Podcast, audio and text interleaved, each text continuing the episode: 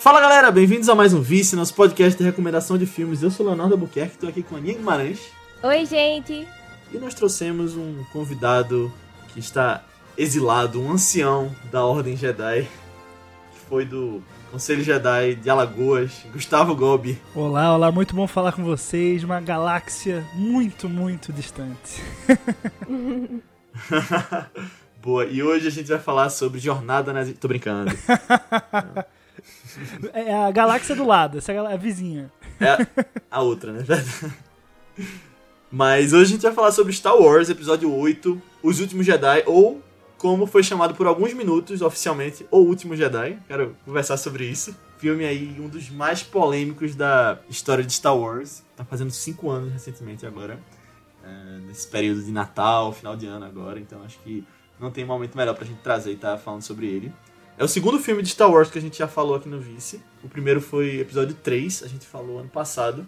Então procure aí pra ver sobre A Vingança do Sith também, que pra mim é um dos melhores.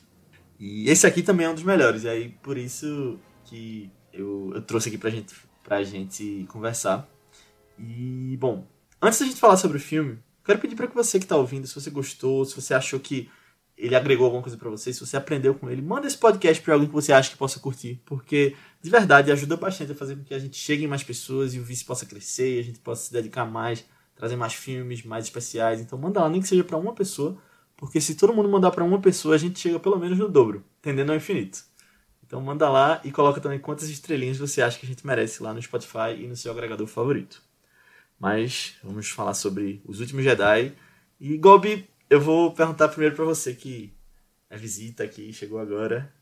O que é que você acha sobre Os Últimos Jedi? E pode falar também sobre Star Wars como um todo. Cara, Os Últimos Jedi, ele foi, acho que é o primeiro filme, assim, da saga Skywalker que ele acaba quebrando um pouco uh, da não vou dizer da mística, porque o filme ele ainda tem todo aquele tom do Jedi e, e, e, todo o misticismo e todo o legado, mas ele quebra essa linha. Ele é o primeiro filme que renega esse legado. Ele é o primeiro filme que você vê da boca do protagonista dizendo que o Jedi tem que acabar né? O protagonista ali ele não quer continuar a linhagem, não quer que os Jedi né, vençam, acabem com a primeira ordem. Não, ele quer que os Jedi acabem.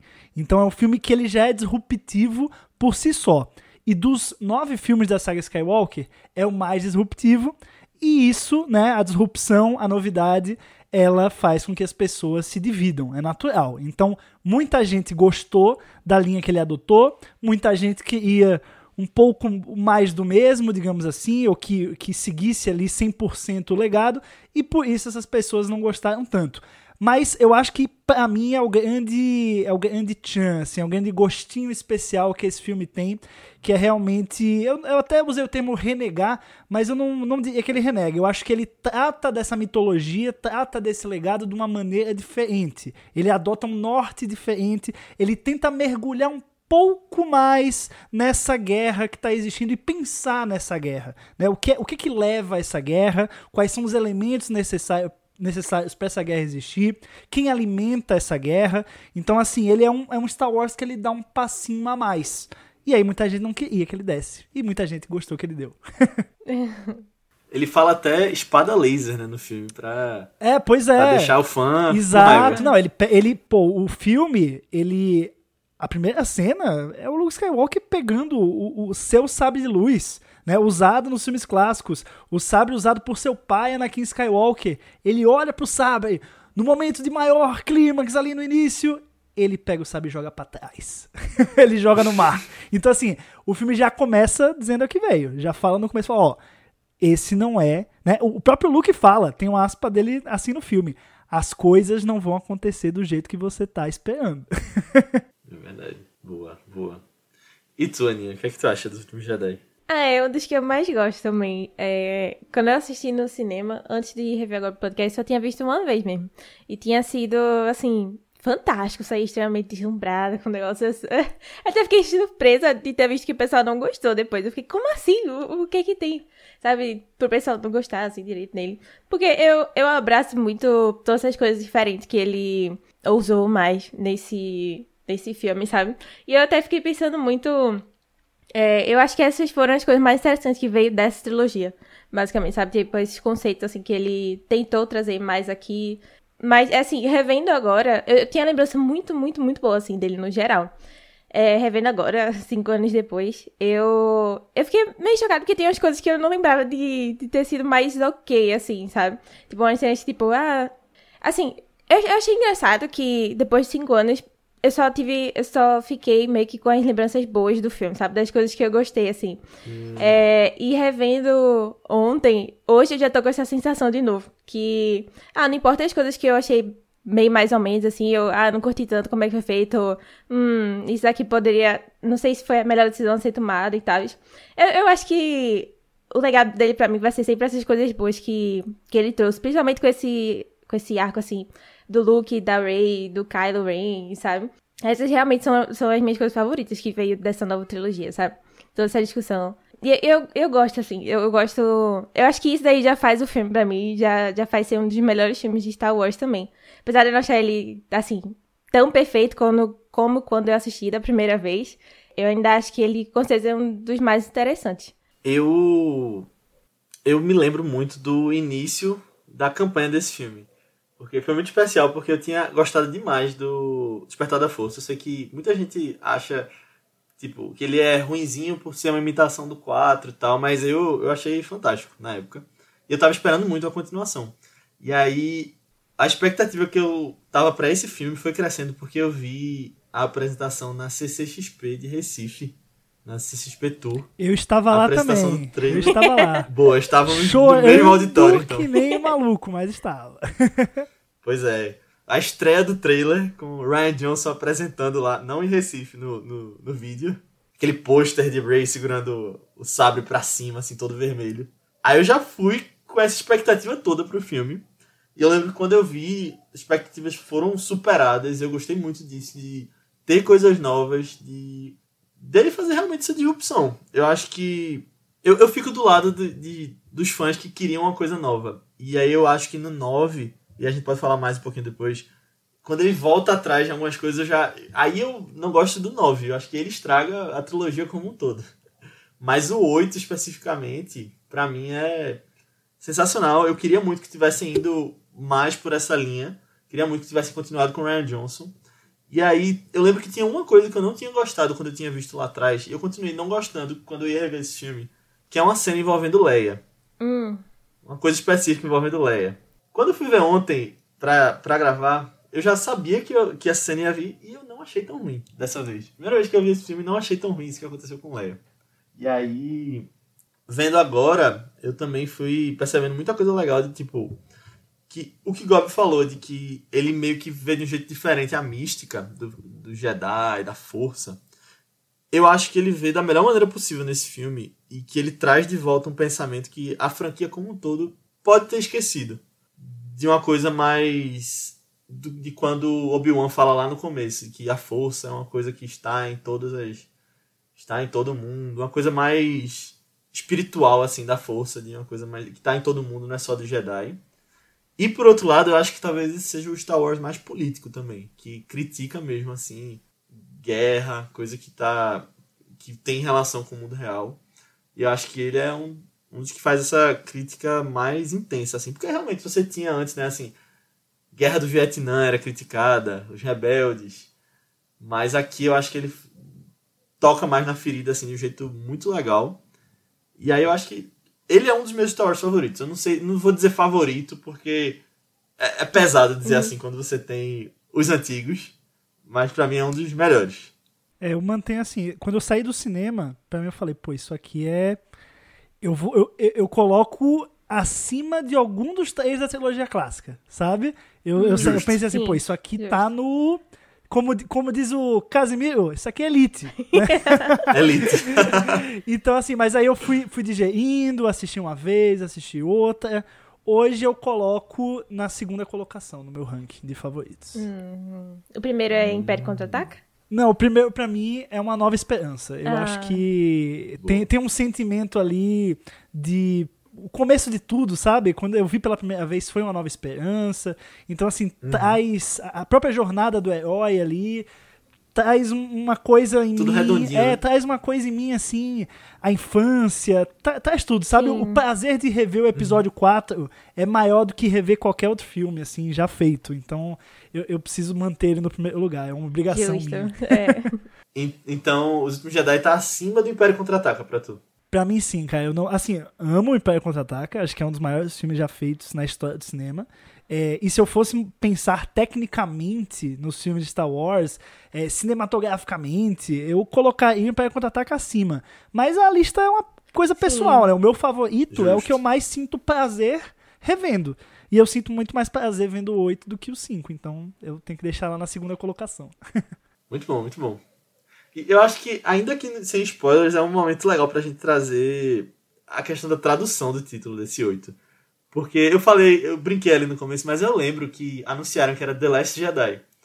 E aí, no- na hora que anunciaram, eu lembro que lançaram um oficial nacional, O Último Jedi. E eu devo ter esse print em algum lugar salvo ainda, de quando eu salvei. Só que depois mudou para Os Últimos Jedi. Só que aí quando você vai ver o filme, podia ser o último Jedi mesmo. Então, acho que teve- Poderia e não poderia, né? Eu acho que a gente vai, a gente vai chegar, quando a gente for falar com spoilers, né? A gente vai, a gente vai chegar lá. Acho que tem uma cena específica ali no final que diz que não dava. Justo. Que, que são, são dois, sabe? É, ent- então eu, eu- eu entendo, assim, mas claramente, é, e do mesmo modo que Return of the Jedi né, causava essa, essa dúvida, ah, é é no singular, é no plural, quando você pensa em inglês, eles colocaram o nome The Last Jedi para também gerar essa dúvida, para você também Boa. no cinema se perguntando, pô, mas são dois? É, é- é Luke e Rey? É, é Luke e. Leia? É só o Luke? É só a Rey? Acho que faz parte do, do mistério que o filme É. queria criar ali na divulgação, então... É, é uma pena que na, na tradução, né, cê- eles têm que escolher um nome de fato, assim. É, mas o, o título original em inglês é, foi proposital para gerar essa dúvida, com certeza. É a última Jedi, o último Jedi, as últimas. Exato, os é, últimos. não só singular e plural, né? O, o masculino É, e o tem- feminino também. Exato. E, e até uma referência ao, ao- ao Retorno de Jedi, né? Então, se você for pegar Pois o é. título pra analisar. É o retorno de Jedi, dos Jedi, né? Mas do Jedi é qual? É o Vader voltando pro lado da luz? Ou é o retorno Luke está voltando para uma última aventura?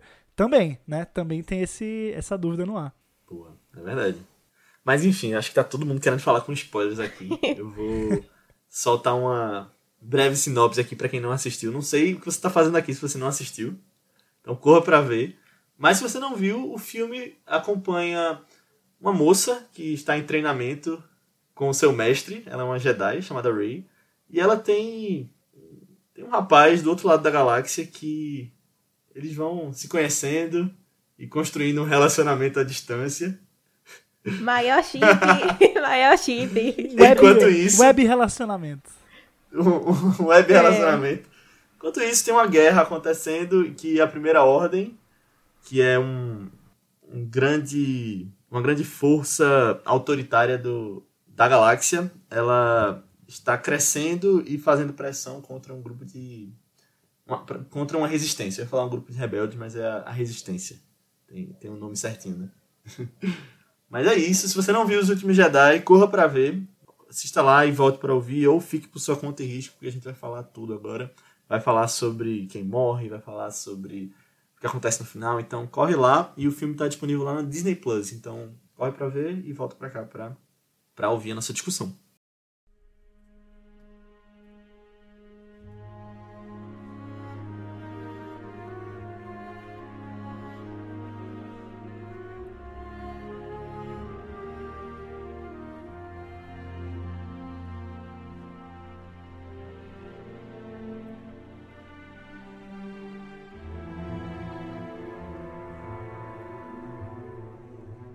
Mas vamos lá, vocês querem. A gente pode começar por onde aqui? Ah, vamos começar do começo, né? Boa, boa. Agora, caramba, já, já que tu falou isso, eu fui ver ontem, eu nunca mais tinha visto um filme de Star Wars. Eu acho que o último Star Wars que eu tinha visto foi quando a gente foi gravar o 3, ano passado, então foi ali por agosto ou setembro do ano passado que eu tinha visto o, o A Vingança dos Sith. E que saudade que eu tô de um pam, pam no cinema. Eu sei que tem as séries, mas que saudade que eu tô. É diferente, né? Aquele- É diferente. Ver, ver é na, diferente. ver na telona, com todo mundo junto, os amigos, sessão de meia-noite. É, é outra história, é outra história. Saudade. Até o 9 teve essa emoção do momento ali. Aham. É, porque a gente não sabia ainda o que tava por vir, né? Com todo respeito a quem gosta. É, não, mas eu tô. Eu acho que a gente pode. Não precisa ser agora, mas daqui a pouco a gente pode falar um pouquinho sobre o futuro da franquia. E. Eu acho que estão deixando de lado o cinema. Star Wars é trilogia, Star Wars é cinema. Acho que estão indo. Estão conservadores demais nessa, na, na estratégia aí. Ah, não sei. Eu acho que depende do. De... Tipo, é porque Star Wars é algo grande demais, né? Talvez essas histórias maiores com ah, os grandes personagens principais, assim, de que movem as coisas, dos grandes Jedi e a galerinha do mal, assim, alto escalão, combine, mas eu acho que. Tipo, lá vai eu rasgar a seda pra Endor de novo, né? Eu acho que Endor combina com ser uma série. Sabe? Esse negócio de algo mais pequeno, algo mais pessoas do dia a dia ali também. Sabe? Eu acho que combina, assim. Acho que não precisava ser algo tão grande escala, porque o propósito da série também não é mostrar esse tipo de luta, sabe? É, eu, eu falhei porque eu. Como eu tô atrasado nas séries da Marvel, eu não comecei Endor ainda. Porque, tipo, tem uma sequência de séries que eu preciso ver. Aí eu fui deixando e falei, não, vou ver antes do podcast, só que aí eu não consegui. Nem comecei. Mas, mas verei. Já, já eu sei que é boa. É muito bom, é muito bom. Mas então, no começo a gente tem uma batalha espacial, né? Como vários filmes de Star Wars começam assim. E eu acho muito legal essa cena. Eu, eu, eu acho a comédia desse filme também muito bem feita, a coisa do Hux. Como usam ele nesse filme. E aquela ligação do Hux com o, o Paul Dameron, por exemplo. É, eu acho que essa talvez seja uma das primeiras. Dos primeiros momentos assim divisivos do filme, porque todos os imperiais. A, a gente sabia que eles eram meio panacas, assim, né? É, pelo menos não, não pensando ali no Tarkin, no Vader. Mas assim, o baixo escalão, os Stormtroopers, pô, sempre um pessoal meio, né, bate cabeça demais, é, mira errado, atira errado, né? Você não leva muito a sério é, o Império em alguns momentos. É, só que o Hux, no filme anterior, o que, a mensagem que, que o Despertar da Força passou foi de 100% de seriedade. Ele ali estava brigando por uma posição é, com Kylo Ren frente ao Snoke, né, politicamente falando, seu queridinho ali do, do líder supremo.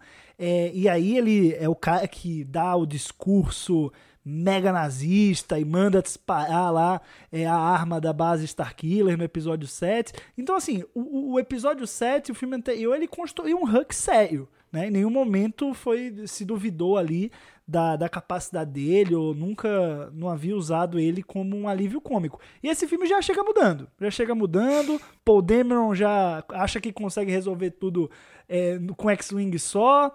E, e planeja uma armadilha ali contra o Hux.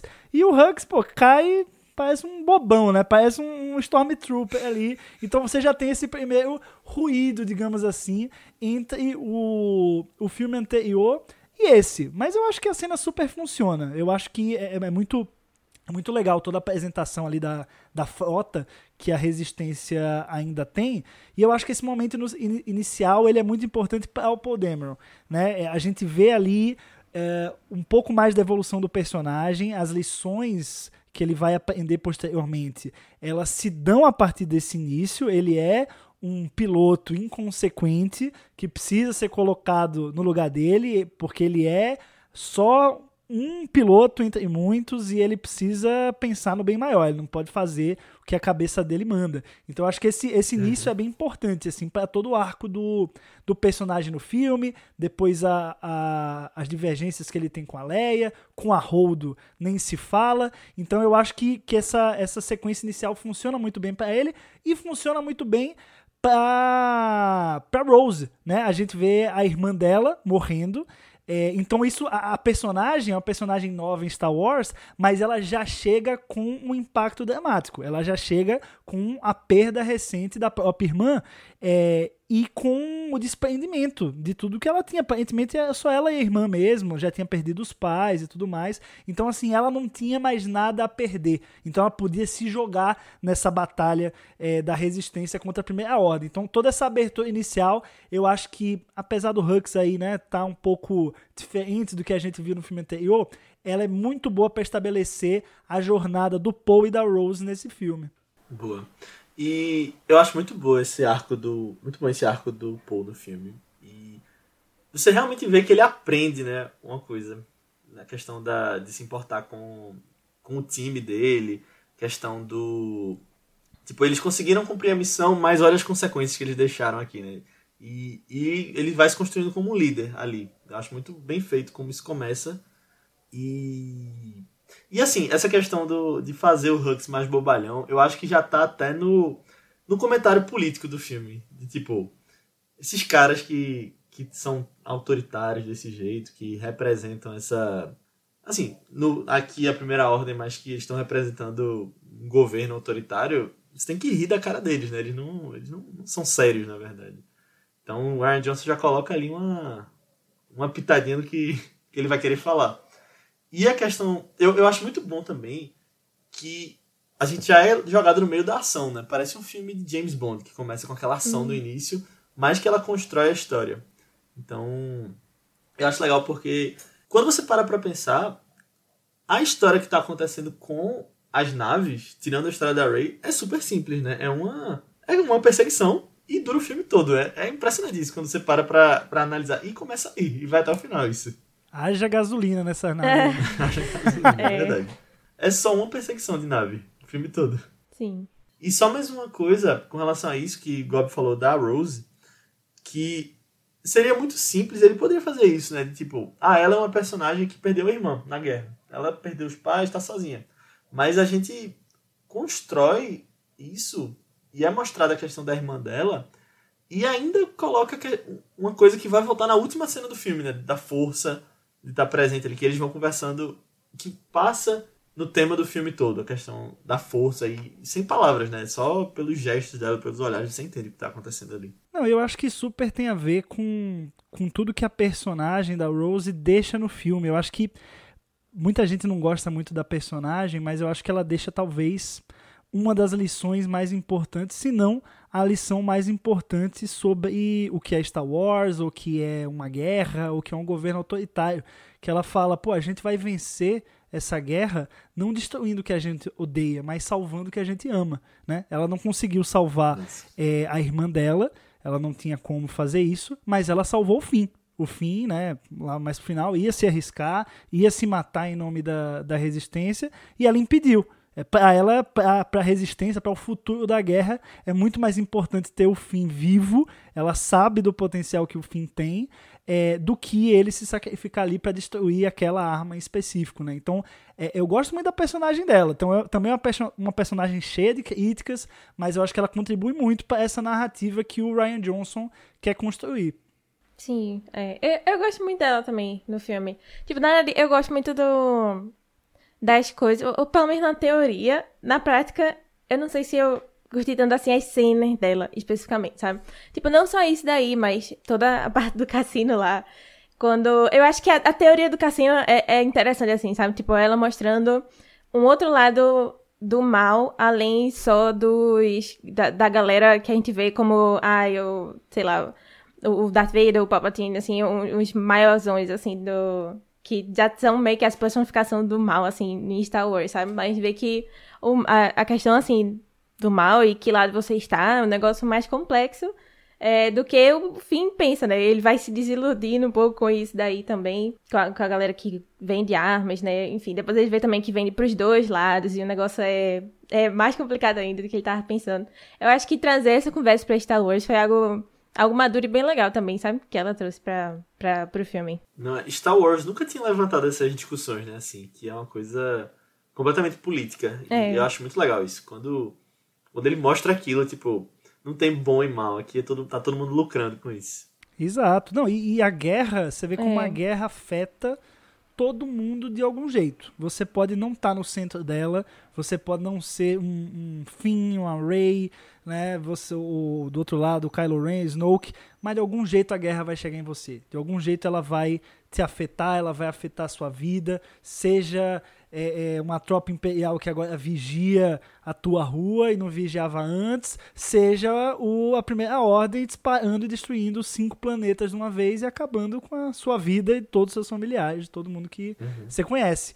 Então, assim, é, é, eu também gostei porque eles vão pro cassino né, que é um, um local ali, um, um local claro, pessoas ricas se reunindo, e aí você vê como as benesses do Império acabam ajudando elas, e ao mesmo tempo você tem as criancinhas lá embaixo, junto com aqueles meio pôneis espaciais ali, é, e, e, são, e elas estão sofrendo, apesar de serem super novas, elas estão sofrendo de algum jeito, né? Por conta do, do Império, da Primeira Ordem, enfim. Então você consegue ver em diferentes escalas ali como que esse, essa força autoritária acaba agindo em, em todo mundo. E algo que Star Wars nunca tinha feito muito bem, ou nunca tinha dado esse passo a mais, como eu falei é, no começo da conversa. A gente sempre teve a guerra como pano de fundo para uma luta entre seres mágicos, entre forças mágicas. É sempre a guerra rolando lá fora uhum. e o Luke duelando contra o Darth Vader aqui dentro. E assim, é, é legal, é legal olhar lá fora, é legal ver a navezinha dando tiro uma na outra, mas o que conta pra gente ganhar é o Luke destruir o Vader, entendeu? Então assim, sempre teve a, a, guerra lá no fundo acontecendo e você preocupado com o herói. Aqui não, a guerra ela tá no centro e você cada um, cada um tá numa posição, é, você tem a Rey lá, mas tem coisa acontecendo aqui que pode influenciar todo o futuro. Então não é só a Rey ganhar do Kylo Ren ou a destruir o Snoke, ou enfim, é, tem muito mais coisa em jogo. A, a própria resistência, ela parece muito mais desesperada, com muito menos recursos do que ela jamais foi. Tanto lá na Aliança Rebelde, na trilogia clássica, como agora. Os caras estão realmente é, tem nem gasolina. Tem nem gasolina. e eles estão. No fim, eles acabam indo para. No antiga base rebelde, que já está completamente abandonada, sabe? E eles só são salvos porque o Luke Skywalker simplesmente se projeta no planeta. É uma coisa completamente assim. É fora da realidade, fora do esperado. É, é, você não tem como. Não, não tem uma equiparação assim bélica entre um e outro, como a gente vê é, na trilogia é. clássica. Isso não existe aqui, entendeu? Então é, eu acho que traz uhum. melhor, aprofunda mais, dá esse passo além da, da questão da dualidade ali da, da primeira ordem e da, da resistência. É. E só uma coisa também sobre essa os bichos, os pôneis espaciais. Eu, eu lembro que da primeira vez que eu vi isso, eu falei, brinquedo na Disney. Estão fazendo isso pra ter um brinquedo. E não teve ainda, né? É. Mas é, é, clássico faz pra ter o um brinquedo igual depois. É. Pra ter umas pelúcias depois pra ficar vendendo pras crianças é. que gostaram. Ah, os sabe? porgs também são isso, é. né, gente? Os porgs. Tio Baca é. pode ter feito um churrasquinho de porg, mas eles continuam muito fofos. Eu tenho um porg aqui, estou mostrando na câmera pra quem tá só ouvindo. Eu tenho um funko de porg aí em cima também. Eu, eu sou a favor. Sou a favor de porg. Eu acho que Ryan Johnson pegou assim. Pegou a essência do, do que faziam com os Ewoks lá atrás. O bicho irritante, mais fofinho, que é para ser engraçado mesmo, e, e trouxe aqui um, uma coisa nova pra Star Wars. Um bicho novo. uma nova espécie aí. É. E a cena do, do Chewbacca fazendo o churrasco. Oh. O bicho olhando, muito bom. Eu não sei se eu sentia pena, tá, se eu, se eu ficava triste pelo Porg que morreu, feliz pelo Chewbacca que tá matando a fome. Tá com medo, é. é. E o povo. Eu lembro, é que essa galera que faz crítica que não tem nada a ver, né? O povo botava que o Chewbacca agora é vegano porque ele se recusou a comer o, o Porg por causa do bichinho. O filme tá pregando isso. Nossa, o Chewbacca já deve ter comido de não. tudo, minha gente. Pelo amor de Deus. Aquele ali já passou. É. O, pão que, o pão que o diabo amassou ele já comeu. É. Mas eu gosto das criaturas desse filme. Star Wars tem essa coisa, né? De cada filme de Star Wars novo ele traz umas, umas criaturas novas. E eu tava vendo dessa vez pra, pra gravar. E eu percebi uma coisa que eu acho que já tinha visto antes, mas que eu notei uma coisinha que o Ryan Johnson fez que eu acho que foi uma homenagem a George Lucas voltar nos filmes e botar um bicho lá atrás no fundo. Porque tem uma cena que o Ray tá subindo assim e tem o, o, o mar atrás. Aí você vê lá no fundo do mar um, só uma, um rabinho pulando. De... Não sei se vocês perceberam. Eita. Que sobe Não. e desce da água. Aí eu falei, isso aí. George Lucas voltaria para colocar um bicho desse na, na edição comemorativa. Acho que o Ryan Johnson botou pra fazer uma homenagem. Ah, na edição de, de 20 anos, na Nova Esperança, ele, botou, ele incluiu até pedra digitalmente, gente. Ele é um meu maluco. Mas eu gosto das criaturas ali da ilha de Luke. Tanto, tanto os porgos, principalmente, mas aquelas as nativas da ilha que hum. Fica, ficam lá arrumando as coisas pro Luke. Tem o, o leite verde, né? Que também é uma homenagem ao leite azul lá atrás. É verdade. né? Eu acho legal. Eu acho legal também. Dá, eu acho que dá, dá mais uma ideia, assim, de que a gente vive num grande. Ou, pela, o, personagem, o pessoal de Star Wars, né? Vive num universo muito grande, em que cada um planeta tem sua própria especifi- especificidade lá, né? Sua própria atmosfera. É, é bem legal. Eu, eu curto também. Sua própria cultura, né? É. Mas aí depois dessa primeira batalha, a gente vai pra essa cena de Luke, né? Então, já, já tô puxando aqui o, o planeta pra, pra trazer isso. Que, caramba, só, só puxando aqui antes. A última cena do Despertar da Força, eu acho fantástica. Aquela música Jedi Steps and Finale que tem na, na trilha. Com aquela cena, eu acho que termina perfeito com o Luke ali. Mas aí eu acho mais legal ainda. Não sei se mais legal, mas eu acho muito legal como ele subverte a expectativa aqui. Fazendo como o Não, Bob é, falou isso foi extremamente criticado na época, eu lembro. O pessoal falou, pô, eu passei dois anos esperando o momento que o Luke ia estender a mão, ia pegar o sabre, ia ligar o sabre, ia falar, Ray, você é minha aprendiz, vem cá. O pessoal fantasiou, né? O- o- o- se tem uma coisa que o fã de Star Wars ele sabe fazer com propriedade é teorizar. Tem 200 É. teorias na cabeça do Sim. cara a partir de uma cena do finalzinho, né? E aí o que, que o Ryan Johnson faz? Pega todas as teorias, joga no lixo e fala, vou fazer o exato oposto. E é, e é, Muito bom. e é muito bom isso. É muito bom, é muito bom. Eu, eu adoro quando, quando o fã chato ele fica puto. É, pois é. Não, eu acho que o problema do 9 é quando pegam essas teorias todas e falam, ok, vamos pegar elas e vamos fazer um filme dessas teorias. Pois é, o, o JJ vai lá e faz. é, o, Ryan Johnson É. subverteu, aí o JJ subverte a subversão do Ryan Johnson, que faz voltar tudo pro, pro eixo de volta e ser aquela coisa mais do mesmo. É uma bagunça. Era pra ter É. sido o Colin Trevorrow. Aquela ideia dele que ele tinha. É, o episódio 9 é, é- Pô, eu não sei, aquela ideia dele é tão maluca que eu acho que deixa como o JJ fez mesmo, que Duel of the Fates ia ser.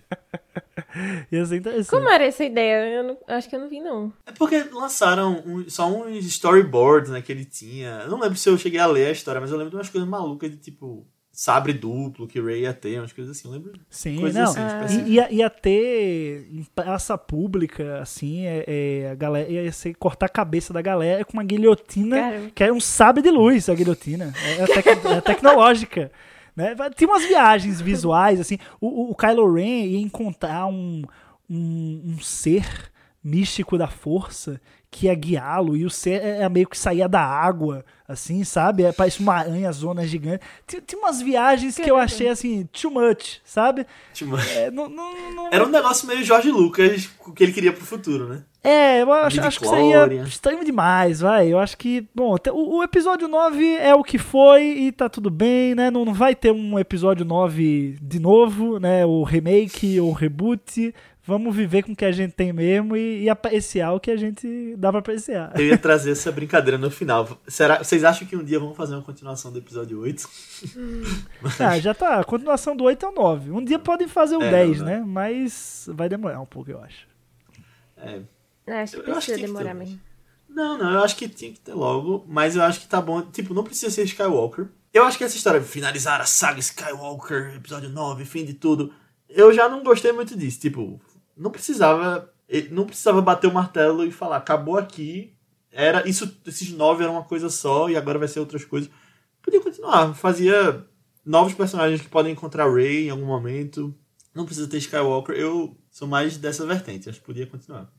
É porque a saga Skywalker é complicado não ter Skywalker, né? assim, dá, Não, dá pra fazer dizer vários assim- filmes e tal, trilogias. Não, é justo, mas o que eu quis dizer é que não precisava ter chamado esses nove de Saga Skywalker. Ah, sim. Podia ter o 10, não tinha Luke, Ah, e em algum momento eles Não. vão falar, tipo, ah, a história, o fim, né? O, o verdadeiro fim, não sei, sabe? Pô, dá. É. Ah, gente, eles compram a gente de uma, de uma maneira tão fácil, né? Então, assim. Mas é porque saiu depois de Vingadores Ultimato também. Vingadores Ultimato foi o grande final, não sei o que. É, Aí pois não é. deu certo, tem isso também. Pois é. Mas, é, mas tem Rey Skywalker ainda, né? Aí, Pois é, pois é. Temos um É. Skywalker vivo aí. Então tá, tá. Dá dá pra ter, dá pra ter. neta de Palpatine. Mas não é esse filme. É, enfim, é. eu não sei se a gente vai ter chance de falar dele em algum outro momento depois. Nossa. Ou tão diretamente assim, né? Porque foi a continuação desse filme. Eu acho que tem. Tipo, eu acho que esse filme tem várias coisas que eu olhei assim e pensei, nossa, como é que vai ser o próximo filme? Como é que eles poderiam fazer algo a partir do que, é que foi feito desse filme, sabe? Pegar essas ideias e tal. Eu acho que eles escolheram as piores ideias pra seguir. Sinceramente, assim, as piores opções, vamos nessa, sabe? Mas, mas tem umas coisas assim mesmo que eu olhei agora e fiquei, véi. Complicado, né? Complicado seguir a partir disso. Acho que a maior delas, revendo agora, já puxando um pouco fora de também, mas foi a morte do Snoke, sabe? Quando, quando eu vi ele assim, eu fiquei, véi, o, tipo, eu, eu não saberia o que fazer no próximo filme, sabe? Em questão disso de o vilão, quem ia ser o próximo vilão e tal. É, não sei se eu, eu botaria Kylo Ren pra assumir isso, porque para mim ele sempre foi de ter um arco de redenção, sabe? Já tava escrito nas estrelas que esse ia ser o destino dele desde o, desde o início, assim, como foi apresentado. É, apesar de que eu gosto da ideia dele como vilão, eu acho que ele sempre foi para ter essa história, sabe? Talvez seja uma das coisas mais consistentes, assim, do, da, dos três filmes. Mas eu, sinceramente, não sei o que eu faria com, com, com essa... A partir disso daí, sabe? Que foi, foi uma mudança muito grande. Acho que ninguém estava esperando disso daí também. Acho que foi uma das grandes, grandes surpresas também do filme. Talvez que tenha revoltado o pessoal também, os fãs, né? Mas foi uma decisão muito forte que eu acho que eles não souberam segurar bem.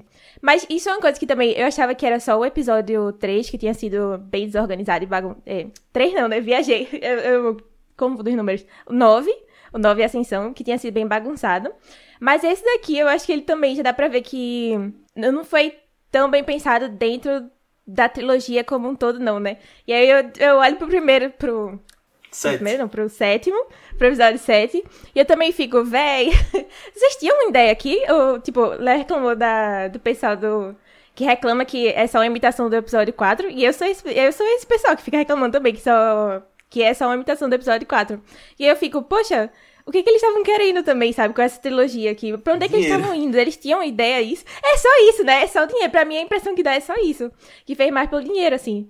Parece que desde sempre não tinha muita ideia de pra onde é que ia, e aí, uhum. sei lá, fazia decisões assim que era meio difícil pra próxima pessoa pegar. E tá, o que, é que eu vou fazer a partir disso aqui também, sabe? É, eu acho que. A, é, é complicado. É a complicado. única trilogia de Star Wars que foi de fato planejada foi umas prequels, né? Um, dois e três, eu acho que foi o único momento em que o George Lucas realmente pensou: ah, no primeiro filme, isso, isso, isso vai acontecer, para no dois, isso, isso, isso acontecer, para no três, isso, isso acontecer. O 4, 5, 6, eles não foram feitos pensando juntos.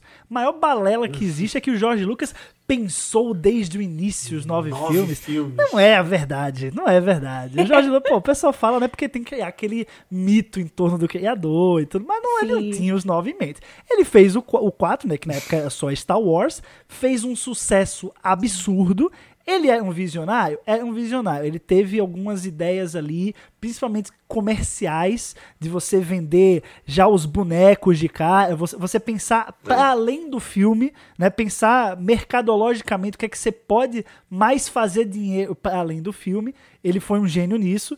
Ele fez isso no 4, funcionou. Mas o 5 só existiu porque o 4 foi um enorme sucesso. E a história do 5 só foi pensada porque o 4 foi um enorme sucesso. Então, assim, eu não, não recrimino aqui os 7, 8 e 9 não terem sido pensados né, com uma trilogia super amarrada, a mesma mente criativa, porque o Star Wars clássico, o original, não foi pensado assim. Não, não precisa ser assim para ser um Star Wars de alta qualidade. Né? Então, assim, eu não, não recrimino, não condeno mas eu acho que, claro, o Jorge Lucas conseguiu amarrar muito bem melhor a trilogia clássica do que eles fizeram aqui no, no 7, 8 e 9. Mas assim, uhum. tu, tudo bem não planejar tudo desde o princípio, não, não estabelecer coisas assim é, é, fixas para personagens. É, até porque se a gente tivesse isso, a gente não ia ter esse episódio 8 aqui, do jeito que ele foi. Né? A gente, Verdade. provavelmente, Sim, é. se a gente tivesse essa trilogia é, super pensada e amarrada, quem ia ser a mente por trás dessa, dessa trilogia seria J.J. Abrams. J.J. Abrams ia fazer os três, entendeu? Então, é. assim, se o pessoal não gosta, ah, 7 é uma repetição do 4, o 9 é, destrói tudo, não é legal, não gosta, blá blá blá. Então, pô, Aí o não é 8, dele. que é o melhor, é, pô, ele nem ia existir se talvez fosse tudo pensado junto, sabe? Então, va- vamos agradecer, de certa forma, a Disney, que um dos três eles fizeram diferente e deu pra ser os últimos Jedi, sabe? Eu sou, eu sou otimista demais, né, É. gente? Eu sou, eu sou um pouco, É, um pouco vendido, né? Eu, vou, eu vou, vou Eu tava quase convencido aqui. Vou Tô maneirar. quase Gostou? convencido. Ó, me contrata aí, Disney. Tô, tô, tô na linha.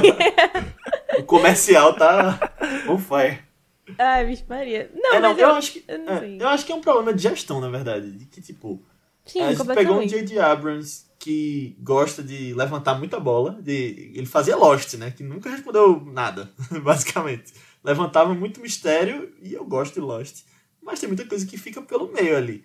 E aí ele já tem essa, esse histórico. E aí no 7 eles pensam no 7 e falam: Ok, vamos, vai ser 7, 8 e 9, vai existir esses três filmes.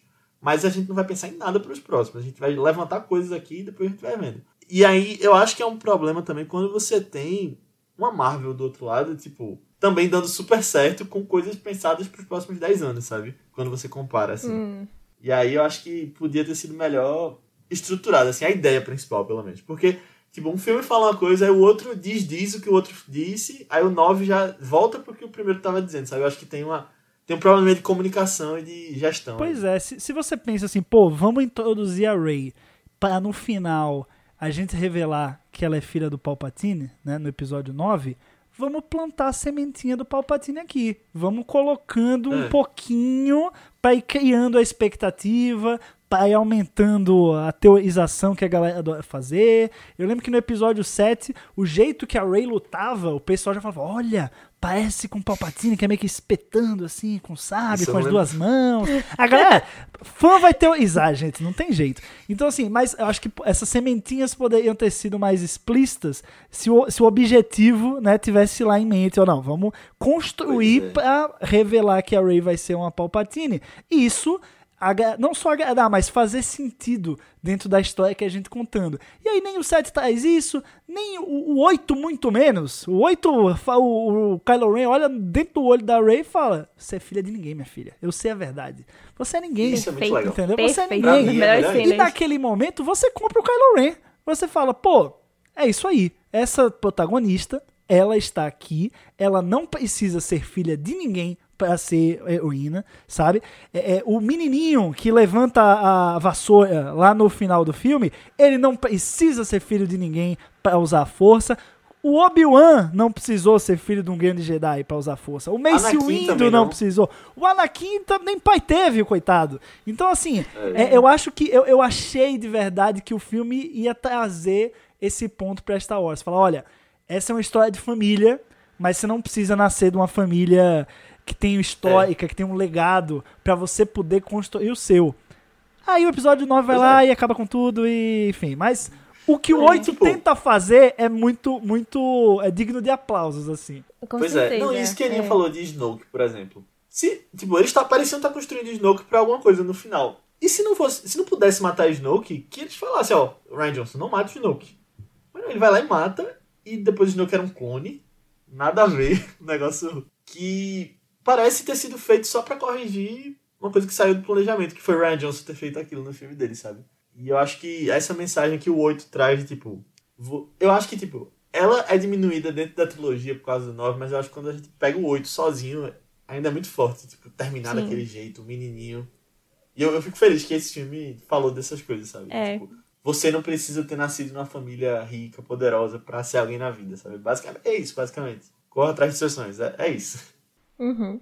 É, Eu acho que, assim, a ideia e todos os conceitos de Star Wars foi algo que foi ficando tão mais complexo para além da, da trilogia original, sabe? À medida que o tempo foi passando e coisas foram sendo agregadas a todo o lore, assim, também. Eu acho que esse- essa trilogia devia ser pensada também pra agregar nesses sentidos, assim, sabe? Tipo, mais nessa linha desse episódio 8. Não, não precisa necessariamente ser nesses pontos daí. Mas não ser algo que fosse só. Que nem os sentimentos dos dois, os outros dois dão, de. Ah, ser só uma grande homenagem ou repetição, ou, ou trazendo muita nostalgia dos originais e meio que não avançando tanto assim na complexidade que esse universo precisa ter, sabe? Que eu sinto que praticamente todas as outras grandes obras, assim, pelo menos de Star Wars, né, que poderiam ter servido de inspiração pra essa nova trilogia, fazem, sabe? Eu não sei se isso foi uma questão assim do J.J. Abrams ou por ser da Disney agora, o que é que teve aí, só esse controle criativo do o que é que aconteceria, sabe? Mas eu acho que o maior problema dela é, é meio que isso, assim. Tipo, parece que ela dá um passo atrás quando todas as coisas legais meio que estavam lá pra empurrar pra frente, sabe? Pra expandir. Tipo, menos esse filme 8, né? O 8 eu acho que ele dá essa expansão legal. Mas os outros, e, no tipo, caso, não combinam muito com ele. Eu assim, acho também. que criativamente, a Disney, os produtores, Kathleen Kennedy, eles gostaram do que o Ryan Johnson fez, porque logo depois prometeram uma trilogia para ele. Mas aí quando viram a repercussão dos fãs, fãs prometendo fazer boicote, essas coisas todas, aí acho que o dinheiro falou mais alto, né? O bolso. Mas pelo que eu, pelo que eu percebo, estavam tipo, gostando do que tava indo, porque ele. Justamente por isso, iam hum. dar uma trilogia inteira para ele depois.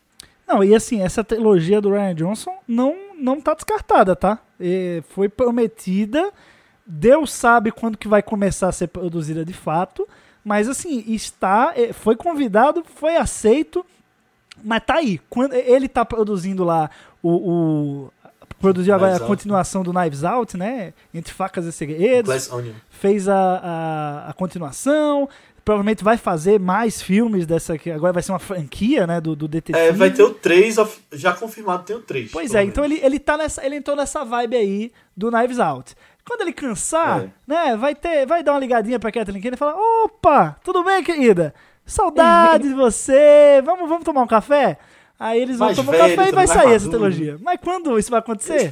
Deus sabe. Mas ele é um cara que merece. Eu acho que esse filme, assim, gostando ou não gostando, direção, esse filme entrega total, assim, total. Eu acho que, que não tem, pelo menos nesse aspecto, gosto ou não do, das atitudes ali, das escolhas feitas por ele, mas em quesito de direção, é um filme muito bem construído.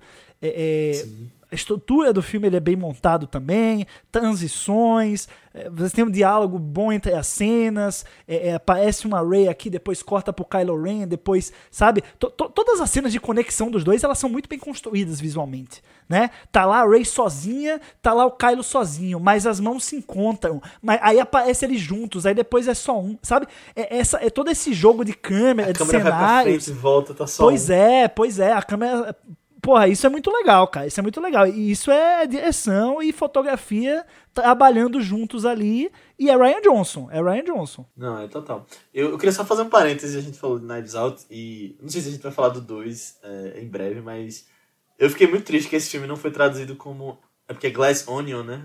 Entre vidros e cebolas. Mim, Porra, esse boa. era o título. pra ficar no, no padrão do primeiro filme. Mas também acho ele um grande diretor. Acho que aqui ele trabalha muito bem essas cenas que tu falou. Eu ia falar disso, de, das cenas de conexão de Kylo e Ray. Como a edição é bem feita, sabe? Você entender o que tá acontecendo, mas, tipo, são duas cenas diferentes.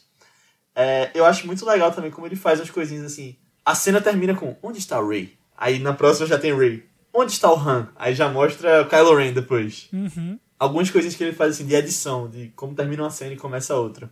Pois é, muito bem amarrado, muito bem É muito bem amarrado, assim. Acho que goste ou não da, das decisões, mas ele tinha uma história, foi na direção dessa história, contou do jeito dele e, e foi até o fim. E nenhum, você vê que em nenhum momento o filme ele desiste um pouco de ser o que é. Entendeu? Ele tem um, um, ponto final e ele vai caminhar até o ponto final sem vergonha de tomar as atitudes que ele toma.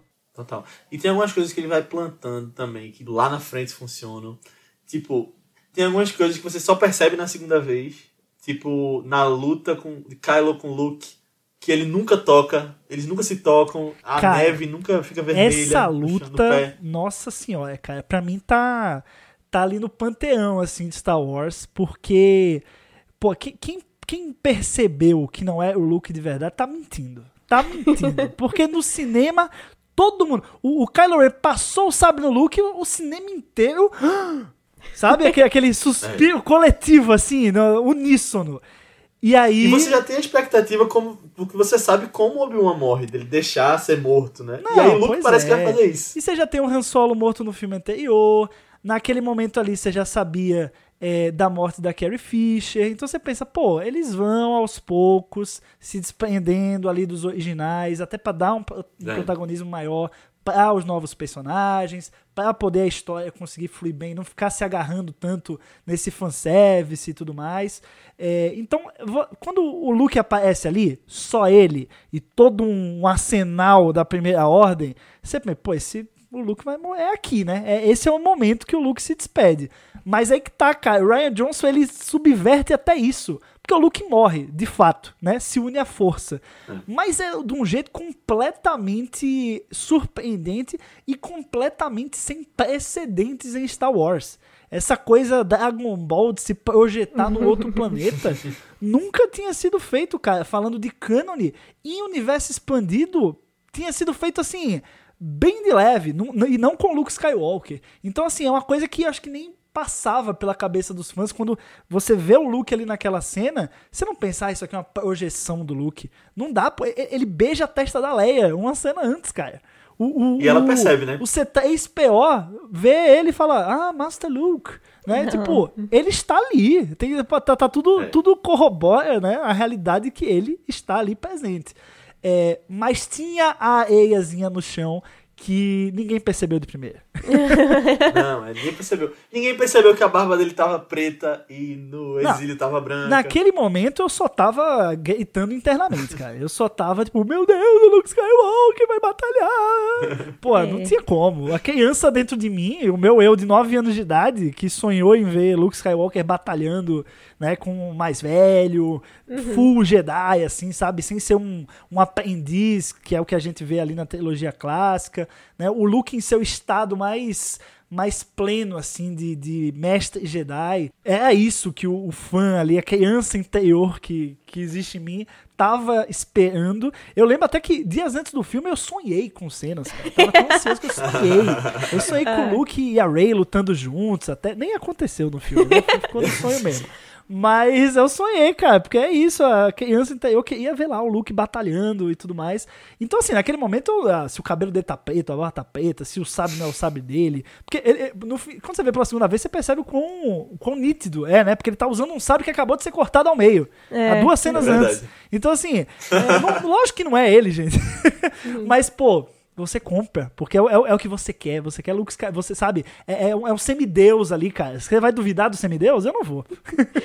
Não, e eu acho legal isso que tu falou, que levemente já foi citado no universo expandido, porque ainda tá no cânone, né? Porque eu não sabia que tinha sido citado em algum lugar de, do universo expandido. É, já existe, assim, existe um precedente no antigo universo expandido de Jedi se projetarem em outros planetas. Então, assim, a, a porta meio que estava aberta para o Luke fazer isso, digamos assim, é, é, de certa forma. Mas que a galera, que, que os diretores, enfim, roteiristas, eles iam tomar essa decisão e trazer isso pro filme não, não tinha um rumor que indicasse isso, não tinha um vazamento que, que falasse disso.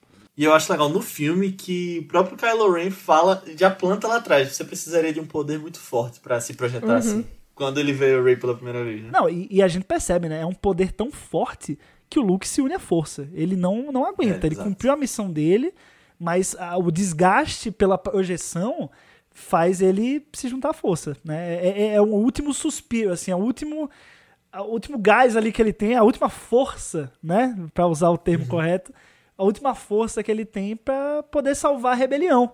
Que, que, e, e aí é, é, legal porque você vê o quão desesperador é a situação. O Luke ele precisa se matar para salvar um núcleozinho minúsculo de 15, 20 rebeldes que ainda resta, entendeu? Então, é a semente da Aliança é. Exato, é a faísca que vai acender o fogo que é. vai destruir a primeira ordem. É. Boa. Ah, é. Perfeito. Mas eu acho que isso que tu falou de, de ser o sonho de criança, de ver Luke finalmente como um Jedi pleno, era o que muita gente tava querendo. E foi o que fez muita gente se decepcionar, porque a gente vê um Luke mais velho, que tá desapontado, que não quer nada daquilo. E mais uma vez, é uma das coisas que o Ryan Johnson faz melhor, acho, nesse filme. Quando é. ele traz um look assim, não, e, em outra fase. E longe de mim passar pano, tá? Mas eu, eu faço esse papel sempre. Mas, cara, se você pensar no arco dos Jedi em Star Wars é sempre esse, cara. É, é o destino do Jedi se decepcionar, se exilar. E Oda fez isso, cara. O mestre Yoda é. fez isso, sabe? Obi-Wan fez isso.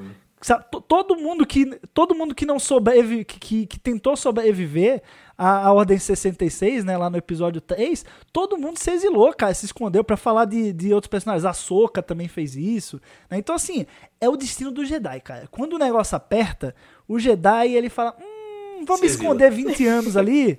E aí, se precisa, se me acharem, eu volto. Se não, eu fico por lá.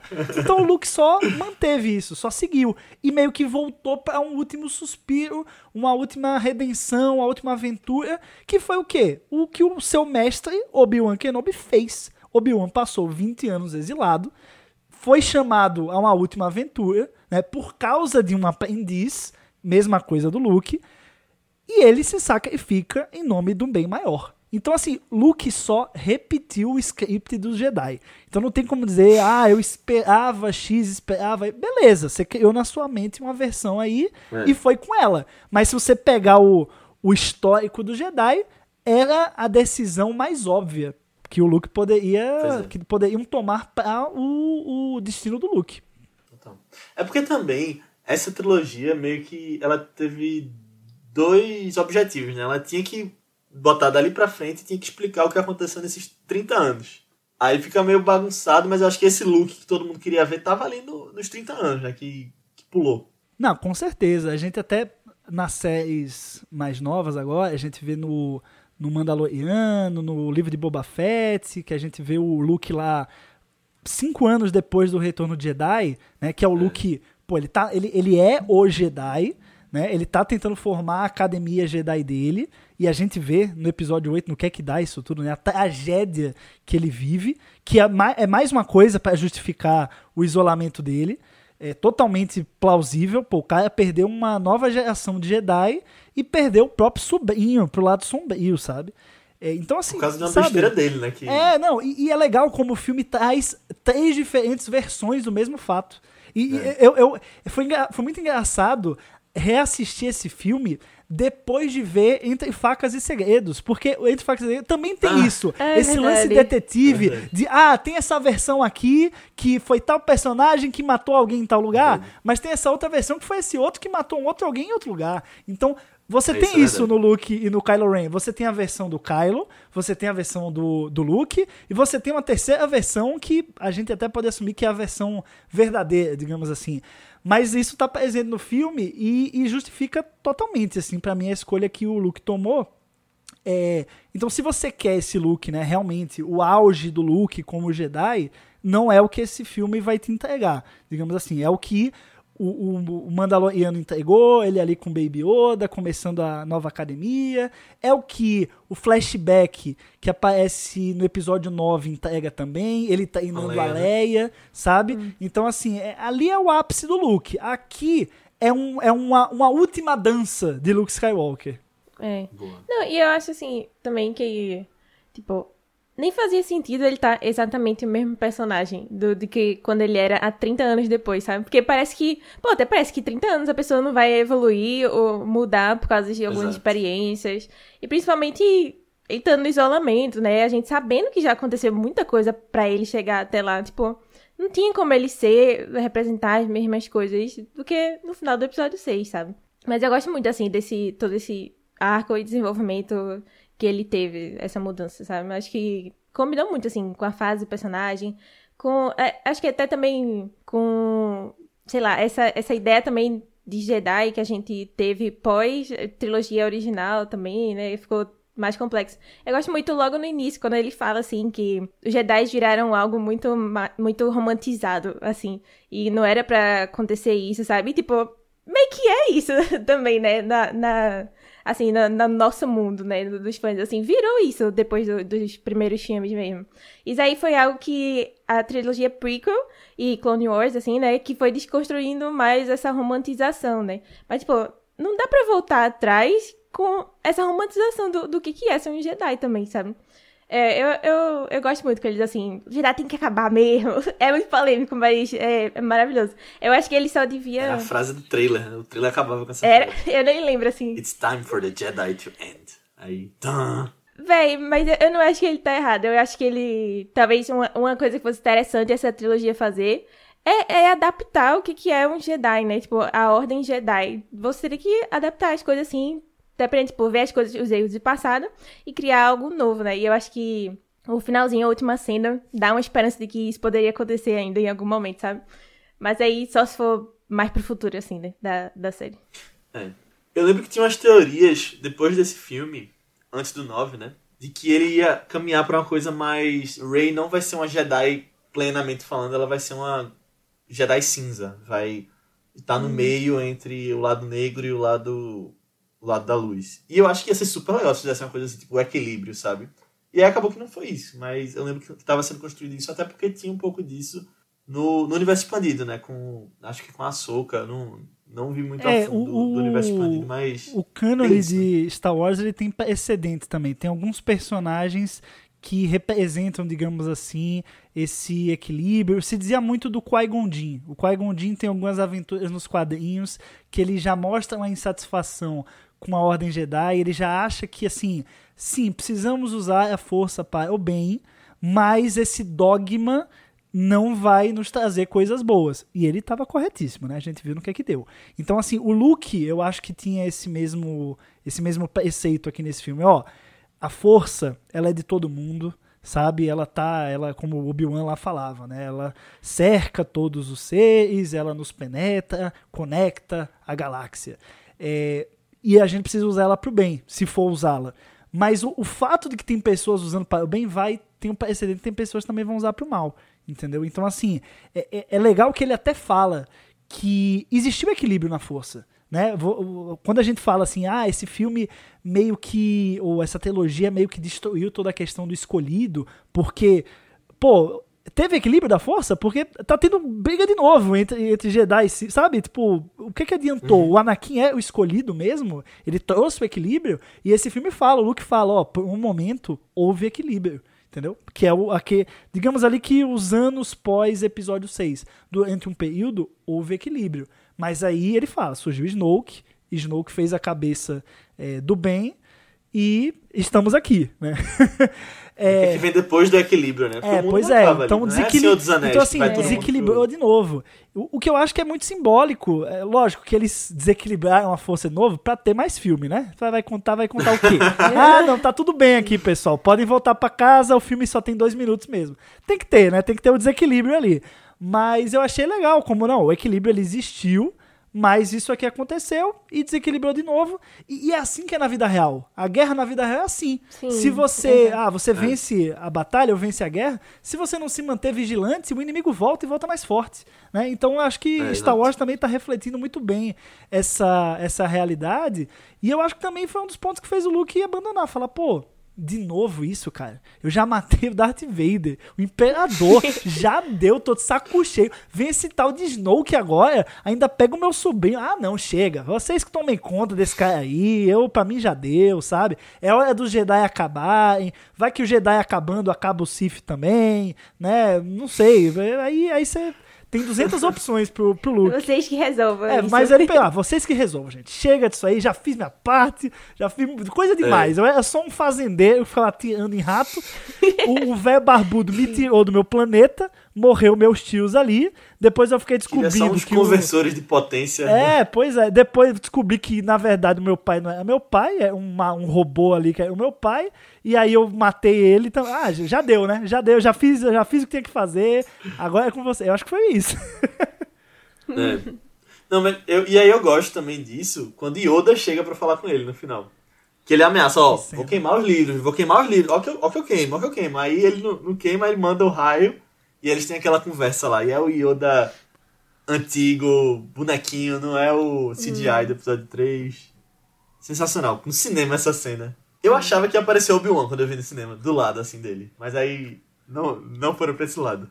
Essa cena é linda, né, cara? Eu acho que. E, e, assim, ela não é gratuita. Não é só.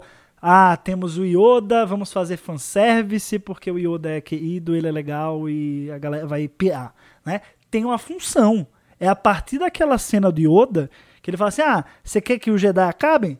Beleza, toca fogo aqui nos livros. Toma aí, tá tudo pegando fogo. E aí? O que que resta, sabe? Morreu o Jedi? É. Não morreu, você tá aqui, pô. Eu tô aqui. Tamo aqui. É. Os Jedi não vão deixar de bom. existir, queridão. Faz alguma coisa porque tu também tem responsabilidade nessa história. Então, e, e aquela coisa, o, o peso, o fardo do fracasso pesava muito no Luke. E ele não conseguia usar o fracasso para se reerguer, usar o fracasso como aprendizado, transmitir esse aprendizado sobre o fracasso para um aprendiz, que no caso é a Rey. Então, assim, é a partir dessa cena do Yoda que o Luke fala: Não, tá, beleza, vamos. Vou lá conversar com a menina, vou dar uma ajuda, né? Vou fazer, vou fazer o que dá aqui, porque o Yoda fala, né? O, é, o maior professor o fracasso é. E eu acho que essa cena é, é muito emblemática, assim, é muito o jeito que ela também rima com as outras ap a aparição de Yoda no Império Contra-Ataca. É, eu acho que foi muito bem colocada, assim, muito além, muito mais que um fanservice. A, a participação dele ali impulsiona a história para frente, dá ao Luke um novo olhar sobre as coisas e faz o Luke tomar atitudes diferentes. É, eu concordo. E mostra um Luke que, apesar de ser mestre, ainda é um aprendiz, né? No final das contas. Eterno aprendiz. Como, é. como Yoda falou, sempre olhando para o horizonte Skywalker, nunca para aqui, para o presente. Oh. muito bom, muito bom. E acho engraçado também os livros sagrados. Você leu? Não. pois é, aquela coisa, pô. O Jedi não vão acabar com o livro sendo queimado, com a árvore sendo é. queimada. É. Não vai, é, é, vai muito além, né? É uma, é uma ordem, é uma ideologia. É uma. Dá até com uma seita religiosa. Não sei se dá uma pra religião, dizer. Assim. é. Ele, ele, eu acho que ele fala pela primeira vez nos filmes a religião Jedi, né? Eu não sei se é, mas tem uma parte que ele é, fala, a religião Jedi. Dá pra dizer que é, né? Olhando assim no, no macro, dá pra dizer é. que o Jedi é meio que uma religião, sacerdotes ali e tal. É não pode casar tal, tem todo uma, tem as regras. É, né? pois é. Hum, é verdade.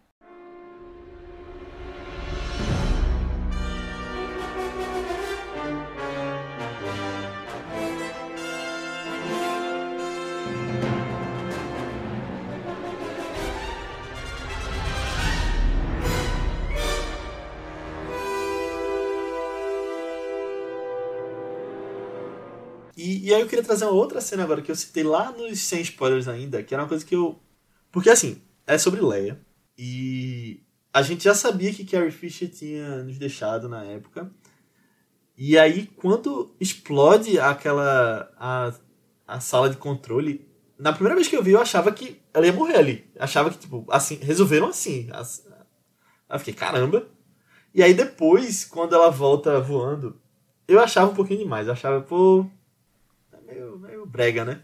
Mas hoje eu já não tenho tanto problema com essa cena, não. Eu acho que ela tem a força mesmo, isso é estabelecido. E eu acho que faz sentido, mas. Eu, eu, eu sei que é um pouco divisível essa cena ainda também. É, eu não sou muito fã, não. Mas assim, eu, eu acho que muito pela situação. É, lembra a primeira vez que eu vi, eu estranhei também. Mas eu acho que agora eu acho que é mais pela. Sei lá, parece muito Deus Ex Machina pro meu gosto também, assim, sabe? Tipo, a bicha já uhum. tava completamente sei lá, 99% morta lá no, no espaço, tava até com um gelinho, sabe? E aí do nada, puf, sabe, voltou assim, teve um puxão da força, tava, tipo, é. caramba, que, que, que força, força assim mesmo dela. Restava ainda pra ela fazer isso, sabe, pra voltar assim. Aí eu acho forçar um pouquinho demais a barra, mas é. Ah, eu adoro ela também, né? Eu, eu, eu gosto da despedida dela. Eu não gosto não da despedida dela no próximo episódio, né? Cara, aquela coisa, eu acho que a, a, decisão de você criar um suspense sobre a morte da Leia, eu acho que isso aí foi bem legal. Eu acho que se, pode se discordar na execução. Como foi feito, ela deu uma de Mary Poppins ali, tipo, acho que isso aí desagrada alguns. Mas o, o fato da Leia usar a força naquele momento, é, eu acho que tá tudo pré-estabelecido. A gente já tem a Leia no uhum. episódio uhum. 5, tendo um, um, um, primeiro sinal da força quando o Luke grita o nome dela lá na Cidade das Nuvens, né? E ela tá dentro da Millennium Falcon e ela. Eita, o Luke, a gente precisa ir atrás do Luke, ele tá, ele tá, tá em apuros. Aquilo é a força. Aquilo é de algum jeito o Luke e a Leia se conectando. E o episódio 9 ele posteriormente, né? Beleza, quando a gente viu o filme pela primeira vez, o 9 não existia, mas o 9, com todo aquele treinamento entre, de Luke para Leia também abre esse precedente que a Leia tem um certo domínio da força, né? Mais do que o habitual, mais do que o mero usuário, ela de certa forma foi treinada. E ainda digo mais, ainda passo mais um paninho. Ainda acho que mesmo que ela não tivesse treinamento, eu acho que é natural do ser humano é, ter, existir um instinto de sobrevivência que é mais forte do que a razão. E eu acho que naquele momento, ela percebendo que ia morrer, foi onde a força teve um, um impulso ali, sabe, um pico e que ela que a salvou, entendeu? Então assim, eu acho que dá pra dá para passar pano de vários jeitos. Eu gosto que vem logo antes dessa cena, na verdade, porque eu não lembrava que tinha essa discussão do Kylo Ren com o Snoke logo antes dessa cena, que aí o Kylo fala, é, eu lhe dei tudo, eu, eu matei Han Solo, basicamente, ele falando isso. E aí ele, ele fala, eu não hesitei antes de matar ele. E aí ele hesita com a mãe, né, na hora que ele... E ele não atira, quem atira são os caças do lado, assim. E aí tem outra coisa de direção de Ryan Johnson que eu acho muito legal nessa cena, que ele dá um fade bem rápido. O rosto de Leia é o rosto dele, o rosto de Leia é o rosto dele. Aí, pra você ver o que ele tá sentindo, né, o que ele tá pensando. Você entende já. É, você vê que o Kylo Ren, ele, pô, ele tá em constante briga entre a luz e a, a escuridão, sabe? Constante, assim. Do episódio 7 ao, ao 8, ao 9 nem se fala, né? O 9 é toda, toda a redenção e tal. Você vê que ele tem um pulso pra luz, a luz tá chamando ele. né? Então, é, ele tenta renegar a máscara por causa da crítica do Snoke. Quando o Snoke morre, ele mata o Snoke. É, e aquele momento ele poderia, né? Ele é, o, ele é o líder supremo agora. Ele poderia encarnar o mal, mas ele ainda quer a ajuda da Rey, sabe? Ele ainda quer a luz presente de algum jeito ali.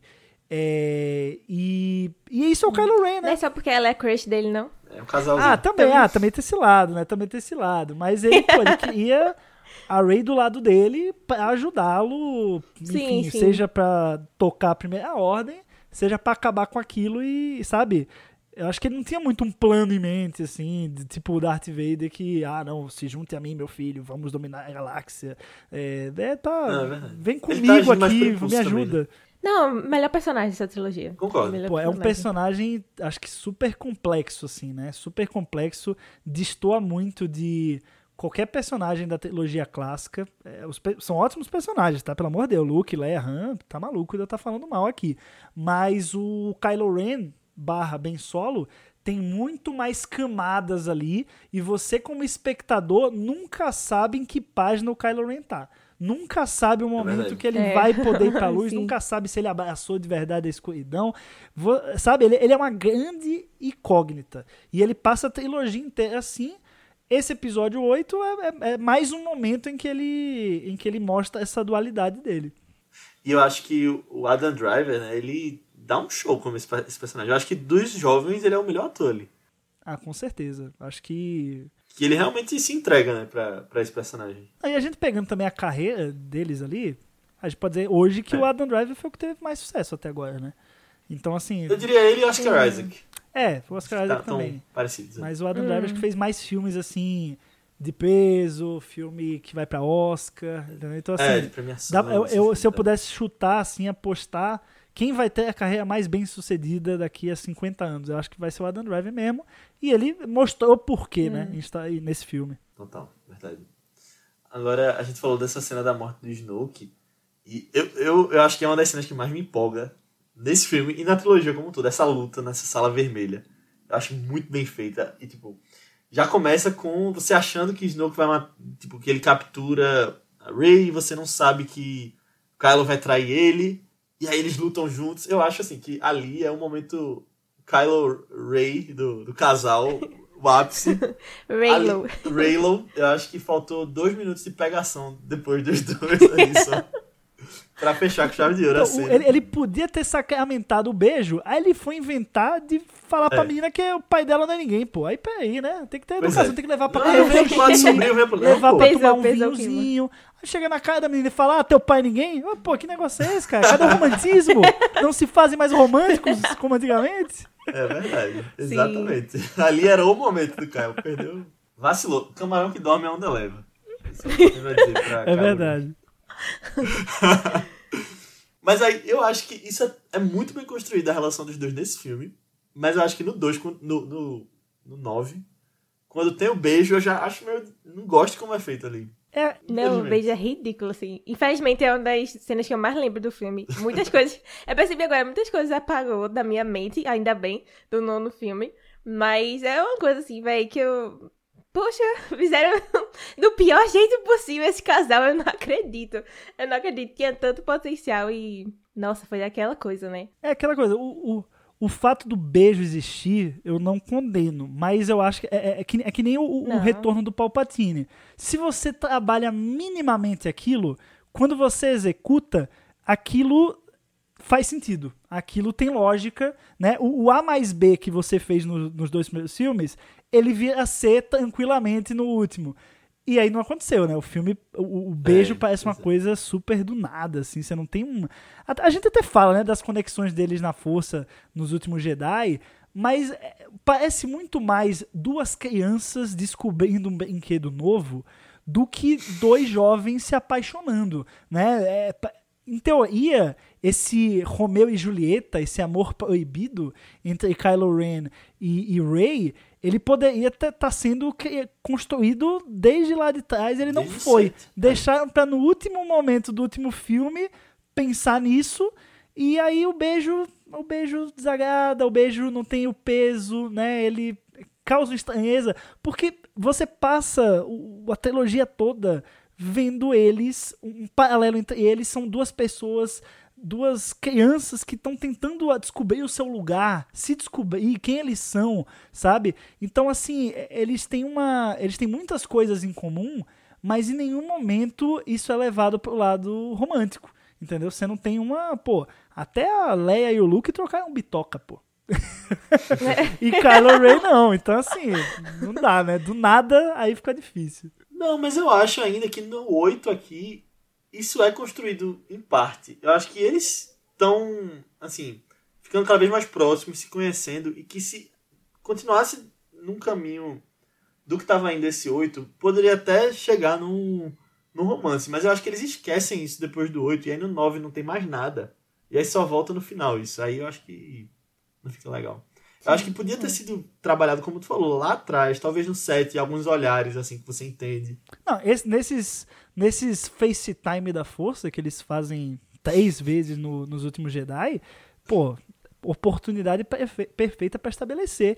E, e a Ray todas Ele as sem vezes. Camisa, pô. É, é. Pô, sem camisa. Ela até comenta, né? pô. Sem camisa. E assim, e a Ray, em todo momento, ela tem um olhar de nojo. Ela, seu monstro, você matou seu pai, sabe? Não tem um mínimo de, de abertura para você mesmo pensar que eles podem estar tá afim um do outro. A Ray, é, ela despreza completamente o Kylo Ren, tanto no pessoal quanto no profissional, já diria Faustão. Não, assim, eu acho que no início ela despreza completamente. Eu acho que depois eu, eu sinto assim. Eu sei se é porque eu chipo muito eles, tá? Eu sou Team Raylo. Mas, mas eu, eu sinto isso sendo construído. É que eles têm uma química sensacional, gente, também, né? Convenhamos. Eu, gosto, assim. Tipo, os momentos que eu mais gosto de Ray são quando ela tá com essa relação complicada aí com, com Kylo Ren, sabe? Mas, é, eu não sei, eu acho que eu sempre vi eles também como ah, é um casal que teria, tem potencial, tem potencial para ser algo legal construído aí. Porque eu acho também já tô acostumada que Enemy to Lovers é um dos tropos mais famosos do romance, né? tipo, esse negócio de, ai, que é o, sei lá, rivais, assim, to lovers também. Tipo, eu acho que a gente já vai, ai, gostei, vi potencial para chegar numa estruturazinha assim, sabe? Eu acho que potencial tinha, química também. Eu acho que só faltou desenvolver melhor essa parte do deles virando friends to lovers, realmente, e depois, realmente... Pra, faltou a atitude do jovem Kylo, né, ali. é verdade. Tomar pra é, sair, é. coragem. É, é porque ele foi, foi complicado também, porque ele tava tentando abraçar muito o lado no, é, mais sombrio, assim, da força, né? Aí seria complicado uhum. ter alguma coisa ali, eu acho. Chamou ela pro processo seletivo em vez de... Não, e pensa no psicológico desse menino, né? Esse menino vai querer uma namorada a essa sim. altura? Ele acabou de matar o pai, entendeu? Acabou de matar o próprio... O, matar o, o próprio chefe, entendeu? a, a, quase matou a mãe e titubeou. O menino tá completamente transtornado, gente. Não, tem, não tá com Eu cabeça pra arranjar namorada nesse momento. Cara, né? coitada.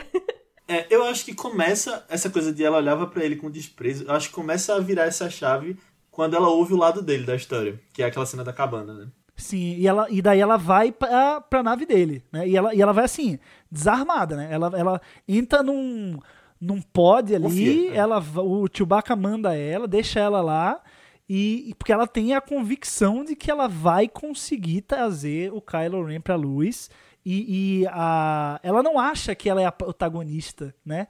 Dessa, dessa vitória. Ele... Ela acha que é o Kylo, que a missão dela é trazer o Kylo pra luz, pro Kylo, pro Ben Solo, no caso, salvar a resistência, derrotar a primeira ordem, etc, etc. É, que ela, é... ela mandou aquele sticker, confia. Pois é, é, é, é, um, é um sentimento genuíno que o próprio Luke Skywalker nutriu pelo Vader, sabe? E até o último hum. momento, o Luke titubeou em, em matar o Vader. E quando ele chega perto de matar o Vader, ele solta o sabre. Ele fala, não, eu sou um Jedi como meu pai antes de mim, sabe? Todo aquele discurso lá do episódio 6. Então, assim, a Rey tem essa confiança no Kylo Ren. Ela pode chegar lá desarmada, ela vai batalhar contra o Snoke. O Kylo Ren vai abraçar o lado sombrio. É, e, assim, no fim, no fim, no fim, é o que acontece lá no episódio 9. Mas nesse filme, com certeza, eu acho que ela se frustrou porque ela achou que o Kylo ia ficar do lado dela, né? Matou o Snoke e tal mas ele queria ela para outro propósito. Uhum. É. Inclusive, só trazendo um parênteses engraçado aqui, nessa cena, quando ela chega no, na nave, né?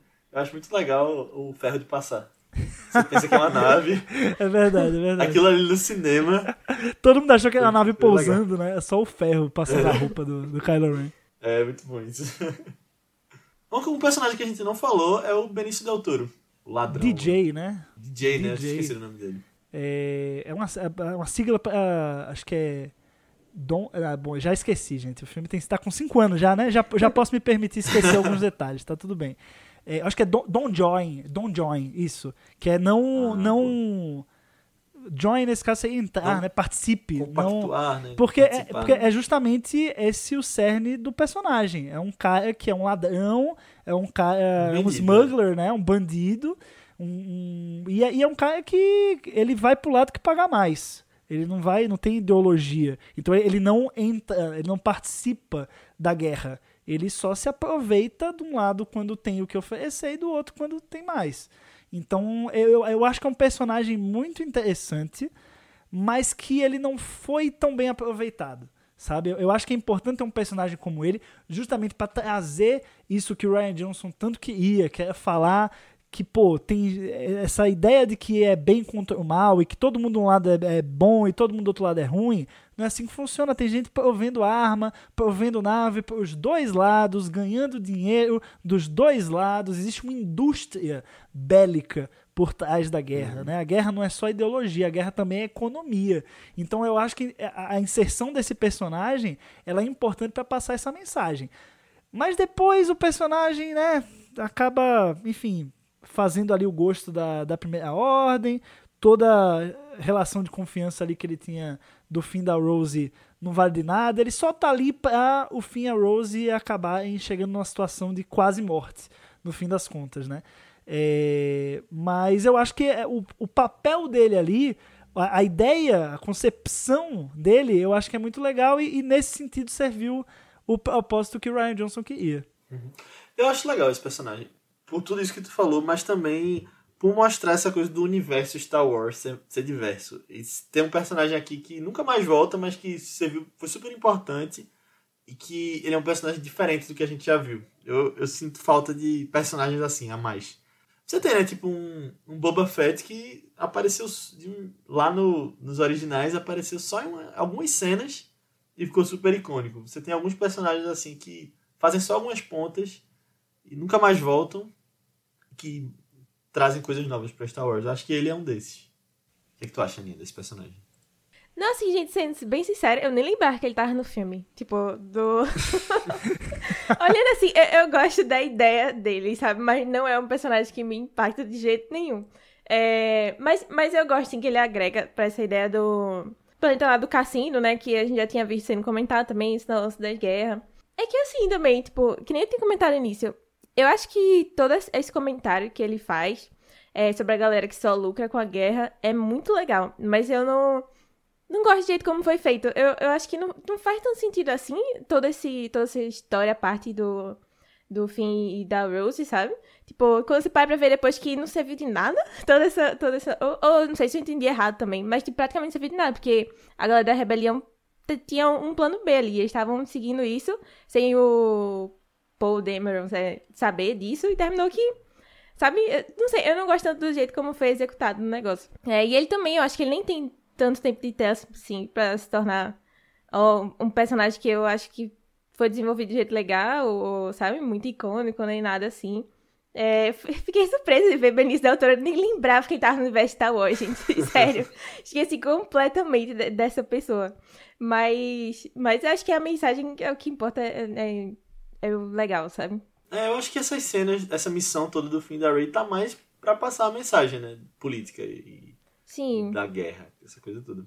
Mas eu acho que se esse personagem tivesse uma armadura legal, ele seria mais lembrado. Pô, é verdade. Outros de. Uma armadura Wars, é. sempre, pô. A Fa- Capitã Phasma. Outra personagem também, né, que divide opiniões, mas tu vê É. uma imagem Aí, dela e fala, pô, é um Stormtrooper cromado, amigo. Isso aqui rende cosplay a beça. Essa personagem vai sobreviver, né, do- no, no imaginário dos É. fãs e tudo mais. Com isso, a gente tem a Phasma tatuada no braço. Então, assim, o Caramba. visual, Gente. às vezes, conta muito pro personagem. É, isso é E verdade. a Fasma é o caso, né? A Fasma não, ela prometeu tudo, não entregou nada. É, e- mas é, é bonita, Pensei que é legal. morrido no outro filme. A armadura é legal e é isso. Pra Star Wars, às vezes, só isso basta. Teoricamente, ela tinha morrido no outro filme, que ela tava na base Starkiller quando a base é explodida. Pois é, Tava no mas lixo pô, da tem, base. tem um quadrinho. É é, pô, galera, Star Wars é complicado. Sempre, sempre assim, né?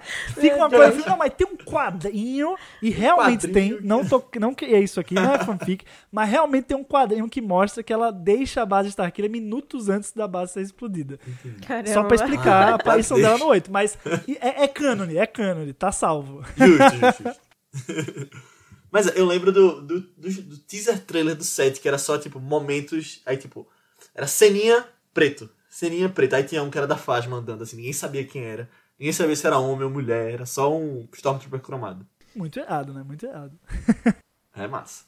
Sinto saudade dessa época. É, pois é. E assim, o, eu acho que a personagem nesse filme, ela serviu mais pra trazer uma grandeza ao fim. Sabe? Trazer uma noção de superação ao fim. Sim. Porque o fim passa o episódio todo naquela, naquele arco do cassino. Beleza, ele aprende aqui e ali, mas assim, você não, Até o momento que ele luta contra a Fasma, você não tem um arco de superação dele, né? Você não tem um momento que ele fala, não, o fim, ele saiu daqui, foi aqui, aprendeu isso, ficou mais forte, ficou, ou ficou mais sábio, ou, ou, sabe? Parece que ele, ele tá. A, a aventura tá acontecendo e ele tá indo junto com ela. Então, assim, é- tem essa dualidade com a Fasma para mostrar que existe ali algum aprendizado, alguma evolução, né? É, nem que seja um- uma, uma simples batalha ali física que ele ganha e ela de fato morre, né? É, e, e é isso, né? Assim que meio que termina o arco do fim ali, depois ele se mata, tenta se matar, né? Pela, pela resistência, mas a Fasma parece que, parece que é uma escada para o fim subir um degrauzinho ali na, no arco dele só. Não, total. Eu acho que o fim é mais assim. Ele queria fugir da guerra no início do filme. E aí ele passa por essa aventura toda. E quando ele luta com ela, que é meio que uma figura do passado dele voltando, né? Ele meio que se vê como parte dessa rebelião, né? Como parte da resistência. E aí depois disso ele vai se sacrificar. Eu vejo mais ne- vejo nesse sentido, assim, que isso foi meio que o estopim pra ele. Pô, vou. Eu sou rebelde aqui, sou. Vou me sacrificar pra, pra salvar essa galera. E antes ele meio que tava mais. Porque ele gostava da Ray e tava querendo ir atrás dela, né? Era mais por isso. Amizade. Inclusive amizade no sincera. 9. no 9 tem uma coisa que ele queria falar que ninguém ficou sabendo o que era, né? Pra ela. Ai, não. Ah, assim, o que, pa- Até o que hoje- parece ser é que ele tem alguma predisposição pra, pra força, né? Ele sente de algum jeito e tal. É, mas também, né? Só saberemos daqui a 20 anos no episódio 10. Tinha uma galera que dizia que, na verdade, ele ia assumir que era gay, né? E que ia ficar com. Pô, esse Ah, chip o eu sou a povo- favor, tá? E esse filme, esse filme constrói, ao contrário de Raylo, esse filme não, constrói calma. Finn, pô, esse, pô, quando, quando o Finn, ele acorda, começa toda a batalha lá no início do filme, ele tá entubado, ele levanta a primeira pessoa que ele Aí o encontra- Paul. Cadê, o- cadê o Paul? E o Paul? Ai, meu Deus, o Paul. Ai. Não, ele fala, cadê a Ray? Não, mas pô, ele encontra o Paul. E no episódio 7, ele quando encontra o Paul, pô, dá um abraço, o Paul dá até uma mordidinha É, na o set boca, constrói assim, né? mais, acho. Tem, tem uma, uma É, mística mordidinha na boca. Eu acreditava mais em Finn Paul do que em Kylo e Ray ao fim do episódio 8. Não, e tem, e tem entrevista do Oscar Isaac falando que atuava pensando em Finn Paul. Pois é, ó. nesse chip. Nossa, Tá- é, tá que, é que eles tiveram mais tempo de cena. É porque, é porque Oscar Isaac, ele tem química com todo mundo, pô. É impressionante com todo mundo. Ele é latino, né? Nossa, mas, mas ele dando um oi pra Ray no final, gente, muita química ali também, Pois sabe? é, então. Eu lembro que tinha uma galera na internet com chip Paul e Ray. E não faz sentido, Não- mas não faz era? É justamente. Até ele com a comandante lá também, tipo, a Laura Dern. Dá pra sentir um negócio, sabe? É impressionante, é impressionante. Esse homem tem o charme, velho, o charme. É verdade. Ah, inclusive a gente nem falou tanto da Holdo, mas tem a cena do sacrifício dela, né? Que também é uma das mais bonitas do filme. Que eu acho que até o impacto, pô, aí o impacto visual, que é sensacional, né? É, um- é uma kamikaze, no fim das contas. Ela joga a nave contra a, a frota da primeira ordem e ela, enfim, acaba partindo várias ali no meio. É, e é legal como isso tem impacto no que tá acontecendo dentro da nave, né? Tá lá o, o, o Finn e a Rose, tá lá a Ray, tipo, tudo que tá acontecendo lá dentro muda a partir da manobra dela, não é só pra salvar ali aqueles rebeldes, tipo, muda o cenário do xadrez que tá sendo jogado ali. É, e até depois, no filme seguinte, eles acabam chamando de hold maneuver, né? A manobra hold. É, então é uma coisa é realmente legal que não. Porque, porque muita gente pensou, né? Ah, então por que, que toda vez eles não pegam uma nave e, e botam a nave pra ser kamikaze e, e mata todo mundo do outro lado, sabe? Velocidade da luz. né? É, porque é uma, é uma. Exato, é uma coisa rara. É uma hold maneuver, ganhou um nome. Sabe? Então é uma coisa. Não dá pra fazer isso na Estrela da Morte. Assim, ah, vamos destruir a Estrela da Morte. Parte lá no meio. Pega a nave, parte lá no meio. Então, assim, não é possível, né? Então acho que, que tem um peso. É, talvez fosse mais legal ser o Akiba fazendo aquilo. Talvez fosse. Porque o Akiba Que o Akiba morre. morre na explosão, ser, né? Morre por nada e tal. É, é, eu acho é legal ele falando, tipo, não, não, vão, todos os rebeldes vão pra lá e tal, sigam pro planeta, it's a trap! E aí ele fica, e ele faz a manobra, e ele se sacrifica e tal. É, mas eu gosto, pô, a Laura Dern, né? É meio difícil você criticar um personagem Sim, é. da Laura Dern, por mais É é, que seja Star Wars, por mais fantasioso que seja, mas assim, ali tem atuação, ela é, é uma personagem que ela agrega muito para o Paul, ela agrega muito para a história e ela agrega muito para Leia. É, se você for no. E aí isso saiu depois do filme, né? Mas vale citar. É, tem um livro chamado Leia, Princesa de Alderan, que mostra como elas se conheceram na infância. Então, toda, toda a infância ali da Leia, adolescência, é, em Coruscant, a Rodo já tava lá, elas são amigas de, de longa data, assim. Então, eu acho que isso dá, uma, dá um plus, assim, no filme. É uma coisa que não tá citada ali. Se você não lê o livro, né, aquilo não faz diferença, mas pra quem lê, tem uma carga dramática um pouco maior do que teria normalmente. Tem um plus a mais, né? Exato. Não, mas eu acho legal. E eu não lembrava que. Que não era o plano dela fazer isso desde o início. Porque antes ela ia só ficar na nave e distrair, né? O, o, o Império, o, a Primeira Ordem. Mas aí, por causa do Finn ter sido capturado e do DJ ter falado os planos deles, eles começaram a atirar nos pods lá que estavam fugindo. E por isso ela teve que fazer a, a manobra, né? Então tem toda uma coisa de tipo causa e consequência das coisas que estão acontecendo no filme, que que é. É. muito bem feito. E aí eu lembro também que na época que o filme tava no cinema, eu lembro que eu vi na, internet uns cartazes que eram tipo, sim, no minuto tal o filme fica sem som, não venha reclamar aqui na bilheteria. Pois é, é uma, é uma decisão, assim, criativa, né?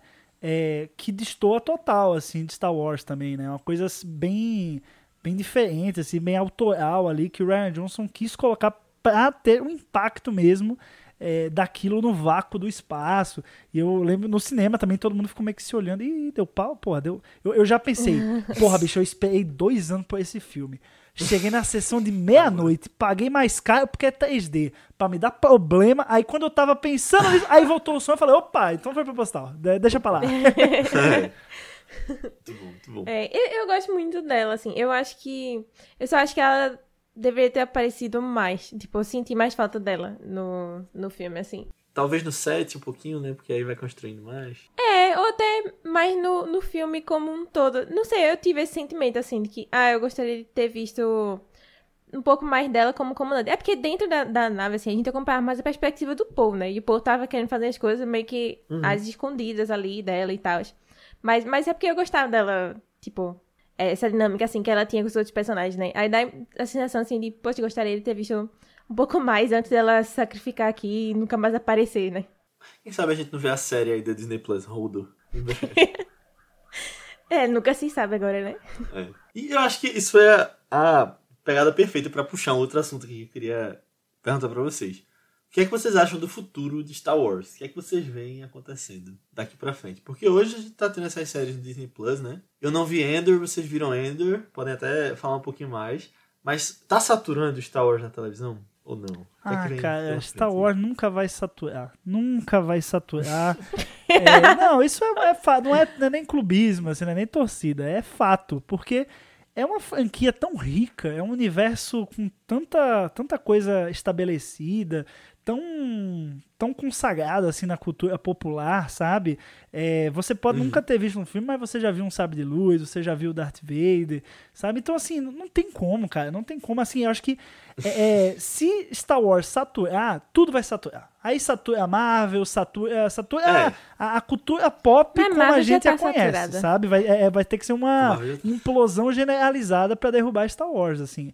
Então, o que eu acho muito difícil. Eu acho que depois que foi pra mão da Disney, é caminho sem volta.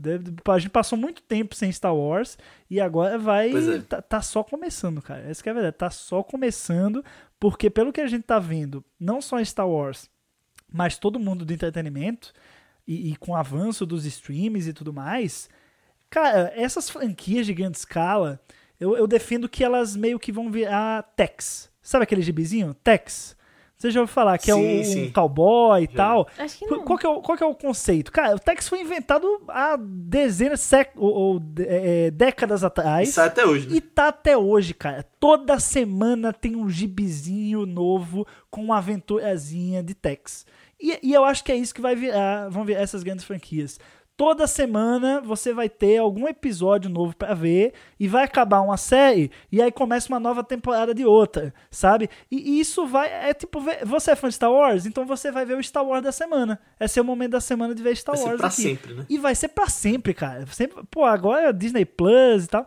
Eu acho que assim, tá, não, se não saturou ainda, não satura mais. E o futuro é que a expectativa é que tenha ainda mais conteúdo Star Wars. Eles migraram para deram uma migrada, né, para TV, pra focar mais nas séries, tentar construir um plano aí de de longa, longo prazo para o cinema. É, então, assim, depois vai voltar pro cinema e aí a gente vai falar, ah, saturou na TV? Que nada, os caras estão fazendo, a gente tá dando dinheiro e tá todo mundo sendo feliz. É, não, eu, eu acho legal isso que tu falou. Eu nunca tinha parado pra pensar nessa teoria de vai ser pra sempre, mas faz total sentido. Eu acho que vão pensar as franquias e estão pensando, acho que sem fim propriamente dito, né? Tipo, talvez você vai ter grandes eventos, como foi Vingadores Ultimato, mas Marvel não acabou, né? E você pegar grandes franquias aí que duram há muito tempo, tipo 007, nunca tem fim. Ele morreu agora, mas. Mas vai Vai ter ter, próximo. É, Próximo. olha aí. Doctor Who, cara, Doctor Who é a É. maior prova disso. Começou em É, 63, mudou de ator 15 vezes e ainda tá lá É vivão. verdade. É, é isso, cara, é isso. É verdade. Eu quero ver agora, só ainda no, no ambiente Lucasfilmes aqui, Indiana Jones, porque vai voltar com Harrison Ford. Ele deve morrer no filme também, provavelmente. Só que aí o que, é que vai acontecer? Eu acho, eu achava, e se eu tivesse com Indiana Jones na mão, eu faria uma coisa meio 007 ou Doctor Who. É outro ator, é o mesmo Indiana e vamos em frente. É, eu também acho legal. Eu não acho legal fazer isso com Star Wars. Eu acho que né, é uma história muito muito grandiosa e que os, os... Outro Han Solo, né? Não, assim, eu até, até acho legal escalar novo ator pra fazer o personagem mais novo, né? Eu acho que não dá pra rejuvenescer o Harrison Ford do jeito que eles fizeram rejuvenescendo o Luke pra Mandalorian, né? Eu acho que a tecnologia, ela chegou lá, mas ela suporta só curtas aparições. Não dá ainda pra fazer um Aham. filme do Luke Skywalker, É. o Luke com o rosto todo em, em computação gráfica. Acho que a, a gente ainda não chegou lá. Mas Tinha que ser o Sebastian Stan, né? Como É, o pois é, mas assim, eu acho que daqui a 20 anos a gente vai ter chegado lá. E aí, a trilogia Luke Skywalker, trilogia Leia. Gente, não tem limite, esse negócio não vai acabar. Se você não gosta de Star Wars, Aham. chore, porque não vai acabar. Não, é, eu gosto disso. E eu acho que vai ser por aí mesmo. E eu acho que, por exemplo, um Harry Potter, eles estão querendo ter alguma coisa assim, não conseguiram ainda. Não, o- já fa- a Warner já falou que quer fazer o, o outro fi- o filme do A Criança Amaldiçoada, né? Quer trazer todo mundo de volta pra. Então, assim, Ah, gente, essas franquias, elas né? não vão acabar, cara. Tá o, o James Gunn agora, retrazendo a DC Comics agora com um novo universo. Não vai morrer. Podem ter seus altos e baixos, eles vão existir. É, né? Star Wars tem os seus altos e baixos. E aí cada um julga qual que é o alto, qual que é o baixo, seu, seu gosto pessoal.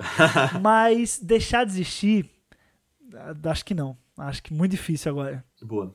É, eu acho que vai continuar na TV por um tempo.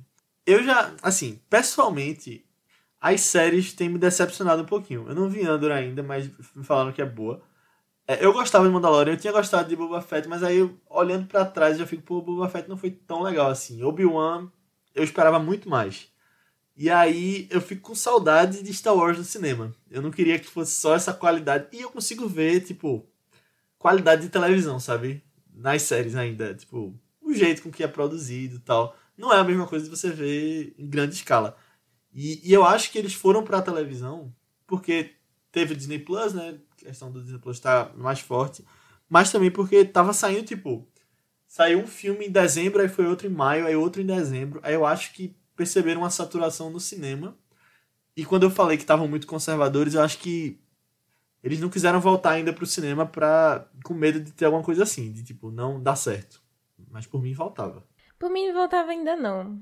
Falando assim, eu acho que eles ainda precisam pensar mais direitinho o que é que eles vão fazer com, com Star Wars é, grande escala, assim, tipo, que nem dos filmes são, sabe? Senta, passa um tempo, uns anos aí pensando, vê direitinho quem é que vai, tipo, potenciais diretores, roteiristas e tal. Monta uma equipe bacana e tal. Estuda a possibilidade de fazer outros novos personagens sem ser é, necessariamente com o Ray Skywalker aí também, tá? É, mas eu não acho que algum dia vai saturar, não. É, eu acho que eu concordo muito com o Gobi quando ele falou que. Ah, eu acho que Star Wars é altos e baixos, e é isso mesmo, sabe? Tipo, é, esse lance das séries mesmo. Eu, eu. De novo, né? Rasgando cedo. Mas, de novo, eu fiquei muito impressionada com Endor. Muito impressionada, valendo, assim. Tipo, pra mim é fácil. Das melhores coisas que Star Wars já fez, sabe? Eu acho que é, é bem assim. Mandalorian foi incrível. Boba Fett foi ruim. É, Obi-Wan foi ruim. Mas Endor é sensacional também, sabe? Tipo, eu acho que vai desses altos e baixos, assim. Eu acho que. É que nem eu tinha falado também num momento. Eu acho que todo esse universo Star Wars é grande demais. E tem muita história ali pra ser contada, sabe? Se tiver saturado do cinema, aí vê outras possibilidades também de outras histórias pra ser contadas, sabe? É, em grande ou em pequena escala, assim, das coisas, mas eu acho que história tem, porque esse universo é muito grande. E eu acho que saturar vai ser, vai ser difícil, sabe? Mas esse movimento, assim, de altos e baixos, acho que é, é comum, é comum mesmo, sabe? Bom, Ô, Léo, você quer um, quer um incentivo pra ver Andor? Você e quem tá ouvindo a gente? quero. Lembra que eu falei que Os Últimos Jedi, ele dá um passinho a mais na, na- no debate sobre a política do, do universo Star Wars, sobre a guerra? Andor, porra, dá, anda 3 km. Não dá um passinho, não. Anda 3 km. Ele vai lá na profundeza. perfeito. Gostei. Eu já, eu já, tava, já tava mais convencido a ver Andor pela toda a conversa aqui. Mas já, Não, já assim, gostei. acabou o podcast, você vai dar play no piloto, viu? Eu quero energia assim. Eu tenho, não, é o seguinte, eu vou ver o episódio de White Lotus dessa semana, que eu ainda não vi, mas depois eu já vejo o primeiro de Andor, ainda hoje. Boa. Perfeito. Mas, assim, eu concordo. Eu acho que a Disney não comprou Star Wars pra deixar na prateleira, sabe? Eles vão fazer dinheiro com isso. George Lucas tá lá indo pra Fórmula 1 toda semana, gastando seus bilhões. E é isso, acho que vai ser pra sempre. E o que é que tu acha, Gobi, dessa questão de TV e cinema? Cara, é assim, eles querem voltar pro cinema, né? Tanto é que eles haviam anunciado o filme do Rogue Squadron pra 2023. Não aconteceu, pelo menos tá ali meio engavetado, porque a Patty Jenkins deixou o projeto, ela ia dirigir, eles lançaram até teaserzinho, ela com roupinha de pilota e tudo, falando que Ah, ah, meu pai foi piloto de caça, fazer uma aventura sobre pilotos vai ser no universo Star Wars vai ser uma honra, sabe? Toda aquela, aquela pompa. É, mas aí ela deu pra trás, né? Diferenças criativas É. afetaram o projeto. Acho que ela também né, tá mais interessada em fazer um terceiro Mulher Maravilha. É, e aí esse filme não vai ter mais ela e tá num limbo. Vai ter, mas e é sem o pós ela. Top Gun, né, também. É, Pós pô, Top Gun verdade, também, tem. Top Gun ainda que, que meio que trouxe esse gênero à tona de novo. É, então, assim, o filme definitivamente não vai sair em 2023, ele não começou a, a ser produzido de fato. É, então a gente não faz ideia de quando de fato Star Wars vai voltar. Você tem ali umas datas que a Disney é, reservou, em- um em 2024, outro em 25, outro em 26, mas você não tem nada concreto. Você não tem um projeto. Você, ah, o Kevin Feige está produzindo um Star Wars. Aí Isso, depois ainda entendeu. teve o- os irmãos lá do, do Game of Thrones, que estavam fazendo um também deram pra trás. Taika Waititi está produzindo um que é, é o que parece estar mais avançado. Talvez seja o, o, o novo aí, o primeiro que a gente vai ver de uma nova leva de filmes. É, então, assim, tá muito definido. O- A verdade é que tá tudo em aberto no cinema. Não se sabe de data É. nenhuma, pelo menos até a gravação é, desse episódio aqui. Quando vê amanhã sai. É, pô, é, é foda. A gente comenta aqui, aí tu tá lá editando, aí abre o Twitter, ah, filme de Taika Waititi anunciado para tal data, sabe? 2003. Pois é. É, mas até o momento não tá. Eu acho que realmente eles vão passar mais um tempinho aí focados na TV. Vem a série da Soca. Você tem as animações também que a galera tá curtindo. Terceira temporada é, do Mandalorian. E eu acho que assim, se eles forem contar uma grande história no cinema, uma nova trilogia, independente de ser saga Skywalker ou uma trilogia que se passa é, é, antes de tudo, né, na, na chamada Alta Old Republic. República de, de Star Wars, eu acho que eles vão querer dois cidadãos no comando disso aí, John Favreau e Dave Filoni, porque esses caras eles conseguem um- fazer um milagre, que é agradar gregos e troianos. Do fã mais chato ao fã mais passapanista, meu caso, eles agradam a todos, cara. Eles realmente botaram a mão no Mandalorian, É deu certo, sabe? É, é, a Soca também promete muito. Final ali de Clone Wars, o Dave Filoni também mandou super bem. Fez Rebels. É um cara que tava com o George Lucas na gênese do Clone Wars. É, é como se fosse um, um sucessor espiritual, vamos dizer assim, do George Lucas. É um cara que tá ali, conhece muito bem a mente do George Lucas, mas não tem o ego do George Lucas, o que é excelente, né? Então é um pupilo É, é que aprendeu com os erros de seu mestre. Então Star Wars ensinou muito bem a Dave Filoni e eu acho que esse cara que eles vão querer colocar porque eles são unânimes. Eu acho que a opinião pública também conta. Não é só fazer um bom filme, não é só contar uma boa história, também é ter as pessoas falando bem do filme, né? Se você quer que o filme faça sucesso, como fez o Despertar da Força, que fez 2 bilhões, né? é, de bilheteria. Então, eu, eu vejo um futuro de Star Wars no cinema, mas ainda vai demorar um pouquinho. E se vier, eu acho que vai ter esses dois caras aí comandando é, é, a próxima grande história da franquia no cinema. É. Eu, eu acho assim que Dave Filoni é um cara de carreira, né? Você vê que ele tava ali desde o princípio e ele merece. Se você for ver o que ele já fez, ele, a carreira dele é dentro de Star Wars, né? Então, ele criou várias, várias histórias importantes aí nas animações, principalmente, mas agora junto com o John Favreau. E John Favreau é um grande cineasta, né? Se você for pegar aí, comparando, assim, por exemplo, na Marvel, ele é um dos grandes Pô, nomes da Marvel ele que tava ali no começo. Dirigiu Homem de Ferro, que é o primeiro filme É. do MCU. Ele que deu o pontapé no MCU, entendeu? Então, assim, quer um cara melhor pra, pra dar um novo pontapé pra Star Wars? É difícil achar esse cara. E o É. John Favreau é, Eu acho que que é ele. podiam botar essa dupla. Podiam botar essa dupla, tipo, o novo Kevin Feige para o futuro de Star Wars, pra planejar o que vem por aí. É, ele- Eu acho eles que meio... Kathleen Kennedy pode ficar numa gestão, se ela for continuar, ficar numa coisa mais administrativa, de produção, e eles na área mais criativa. É, isso meio que já tá acontecendo, assim. Você vê a, a Kathleen Kennedy, tipo, ela tá lá o nome dela, né? Produtor executivo, mas aí você vai pegar uma série de bastidores. Aí, pô, é John Favreau, Dave Filoni falando, falando, falando. Ela dá uma parecidinha ali, de leve, né? E, falar, e- pô... e só um parêntese. Ah. Esses negócios de bastidor que tem na Disney Plus são muito legais. É, não, demais, demais, demais. Quando mostram aquelas. O, o making off né, das coisas de Star Wars hoje. Você vê um amor que estão fazendo essas coisas, né? Hoje com Star Wars. Porque hoje você tem fãs que cresceram vendo Star Wars, trabalhando com Star Wars, né? Pois é. Muito massa isso. E. Assim, outra coisa dessa questão dos próximos filmes, uma coisa que eu acho que eles podiam fazer, e eu acho que meio que essa é a ideia que tá acontecendo com as séries, é Star Wars virar uma marca, como já é, um logo, e você ter séries dentro do, desse logo.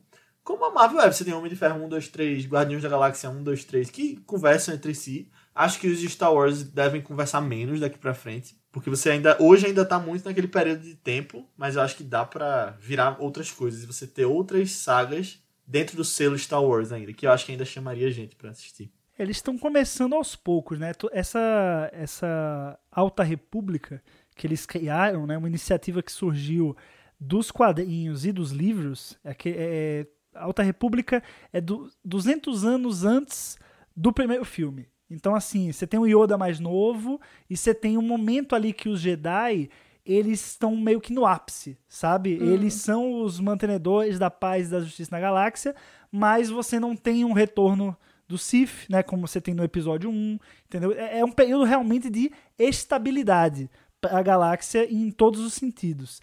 É, então, assim, os Jedi eles estão muito mais preocupados é, em descobrir coisas, em explorar, em, em, adquirir conhecimento, do que batalhar em guerra, né? Duelo de sabre de luz. Então, assim, eu acho que esse não é à toa que eles começaram a introduzir esse período nos quadrinhos e nos livros. Você vai testando.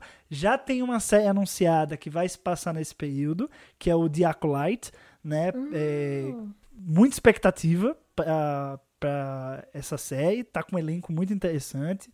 É, a produtora é a mesma que fez a boneca russa, né? Então é uma, bem legal, assim, bem diferente. Você uhum. realmente não, não. Você vê Star Wars e você fica. Não tem nada a ver isso aqui, mas vai ter. Vai, vai, essa mistura vai dar alguma liga aí para essa série. E essa série vai se passar na Alta República. Então, assim, talvez a próxima trilogia Star Wars não vai ter Skywalker, mas vai, pode ser cheia de Jedi e ser nessa tal Alta República, entendeu? Então, assim, as uhum. possibilidades são infinitas, mas, assim, é, eu, eu também acho. Esse período aí da rebelião, é, ele meio que já deu. Endor, Endor deu um novo gás, mas tá bom, tá Quero bom. ver esse novo gás. É, tá, Endor deu esse novo gás. Mas também tá bom. Já, já deu. Foi o último gás. Foi o último gás. Vamos, vamos para outros momentos. Fechar com chave de ouro, né? Esse período. É, pois é. Vamos ali pro. Nossa. Entre o 6 e o 7, que é o Mandaloriano tá explorando bem, né? O livro de Boba Fett e tal. É, vamos pra Alta República. Vamos passear aí para esse universo que é muito grande, tem muita história para ser contada ainda. Hum. Massa. Esse Ideia Collect, é, sinceramente, eu tinha visto, mas eu tava muito numa fase pré-Endor, né? Eu tava muito numa fase sem fé, assim. Nessa história estavam chegando e tal. Agora eu já, já tô mais com um gásinho mesmo. Mas eu tinha visto a sinopse de Acolyte e tinha achado a coisa mais genérica do mundo. Sério, eu, eu tava super sem vontade, assim, de assistir. Mas agora tu, tu falando assim, dá vontade de ter esperança de que vai vir algo muito bom por aí, né? Porque, sei lá, eu acho que história tem aí pra ser contada mesmo. Né? Não, e, e, animada, e, o elenco tá muito futuro. legal, pô. O elenco tem é, a Daphne King, que é a X-23 lá do, do Logan, é, que também fez é, hum. é, His Dark Materials. É, e você tem até é a Trinity de Matrix. A Thaís vai estar em Caramba. The Acolyte, é, Karen Moss. Vai não estar lá em The Acolyte. Então, assim, tem o cara do Round 6, que faz o personagem principal, também tá em The Acolyte. Então, assim, ah, você tem um elenco bem diverso, com os nomes bem interessantes, assim, sabe? Eu acho que ou vai dar muito bom ou vai dar muito ruim. é, vai ser 2023, né? Agosto, tô vendo aqui. Qual é a próxima série? Próxima já, série. É, é, animada ou. ou Não, a, a, próxima live action. A próxima live action deve ser Mandalorian. Terceira temporada. Ah, terceira de fevereiro. Boa. Inclusive, estamos gravando isso aqui numa terça. Na quinta, estarei na Comic Con no painel lá do Star Wars. Dave Filoni e, e John Favreau. Vamos ver se sai um trailerzinho lá, né? Pra eu chorar mais é. 10 litros de, de lágrimas. Vai, fala pra ele que a gente tá botando fé neles, né? Com certeza. Se encontrar com eles.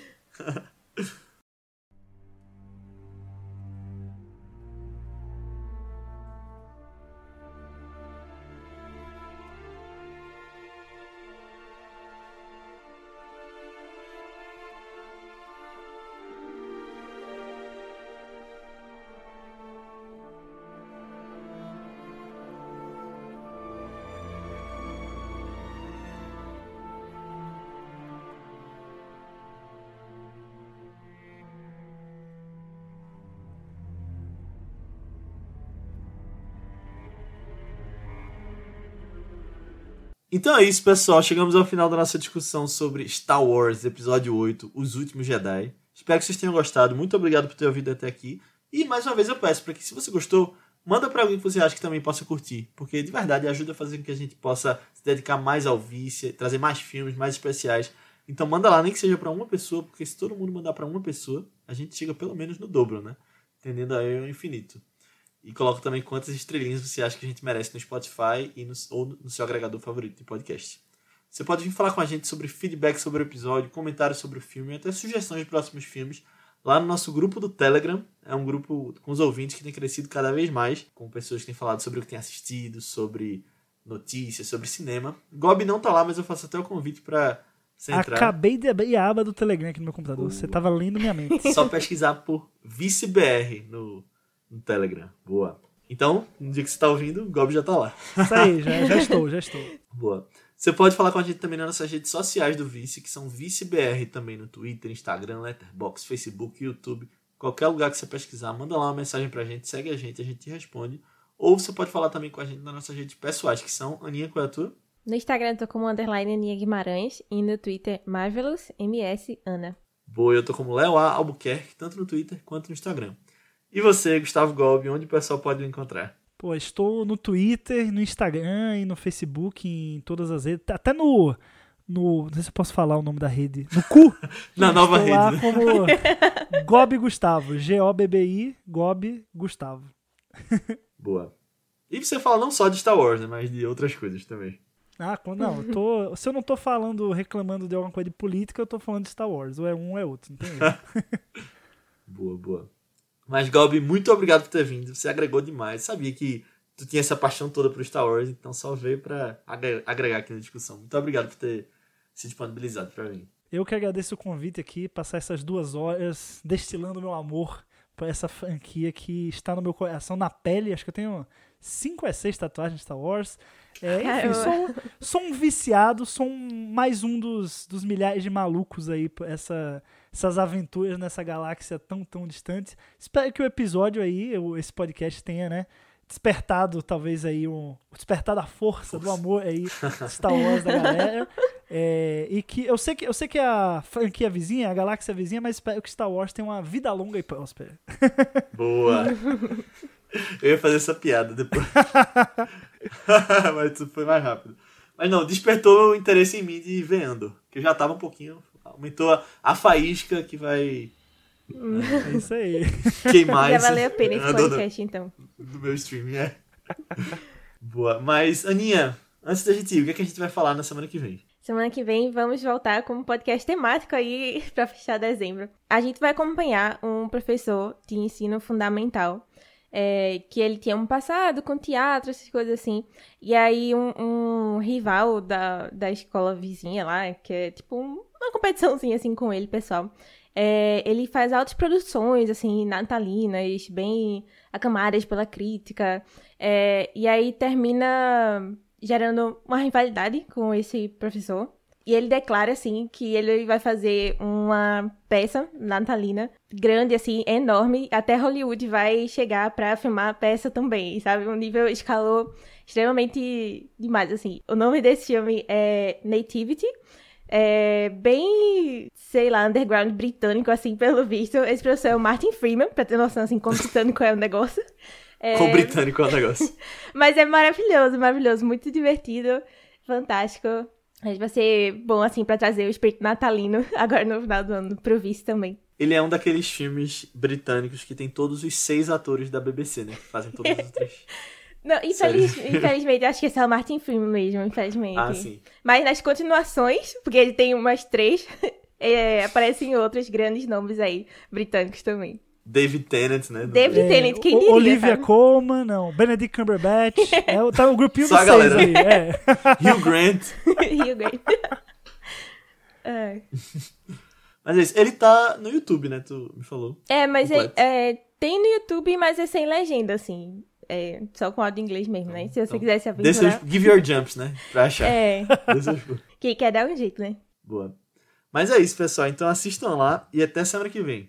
Que a força esteja com vocês. Tchau. Valeu, Tchau. tchau. tchau.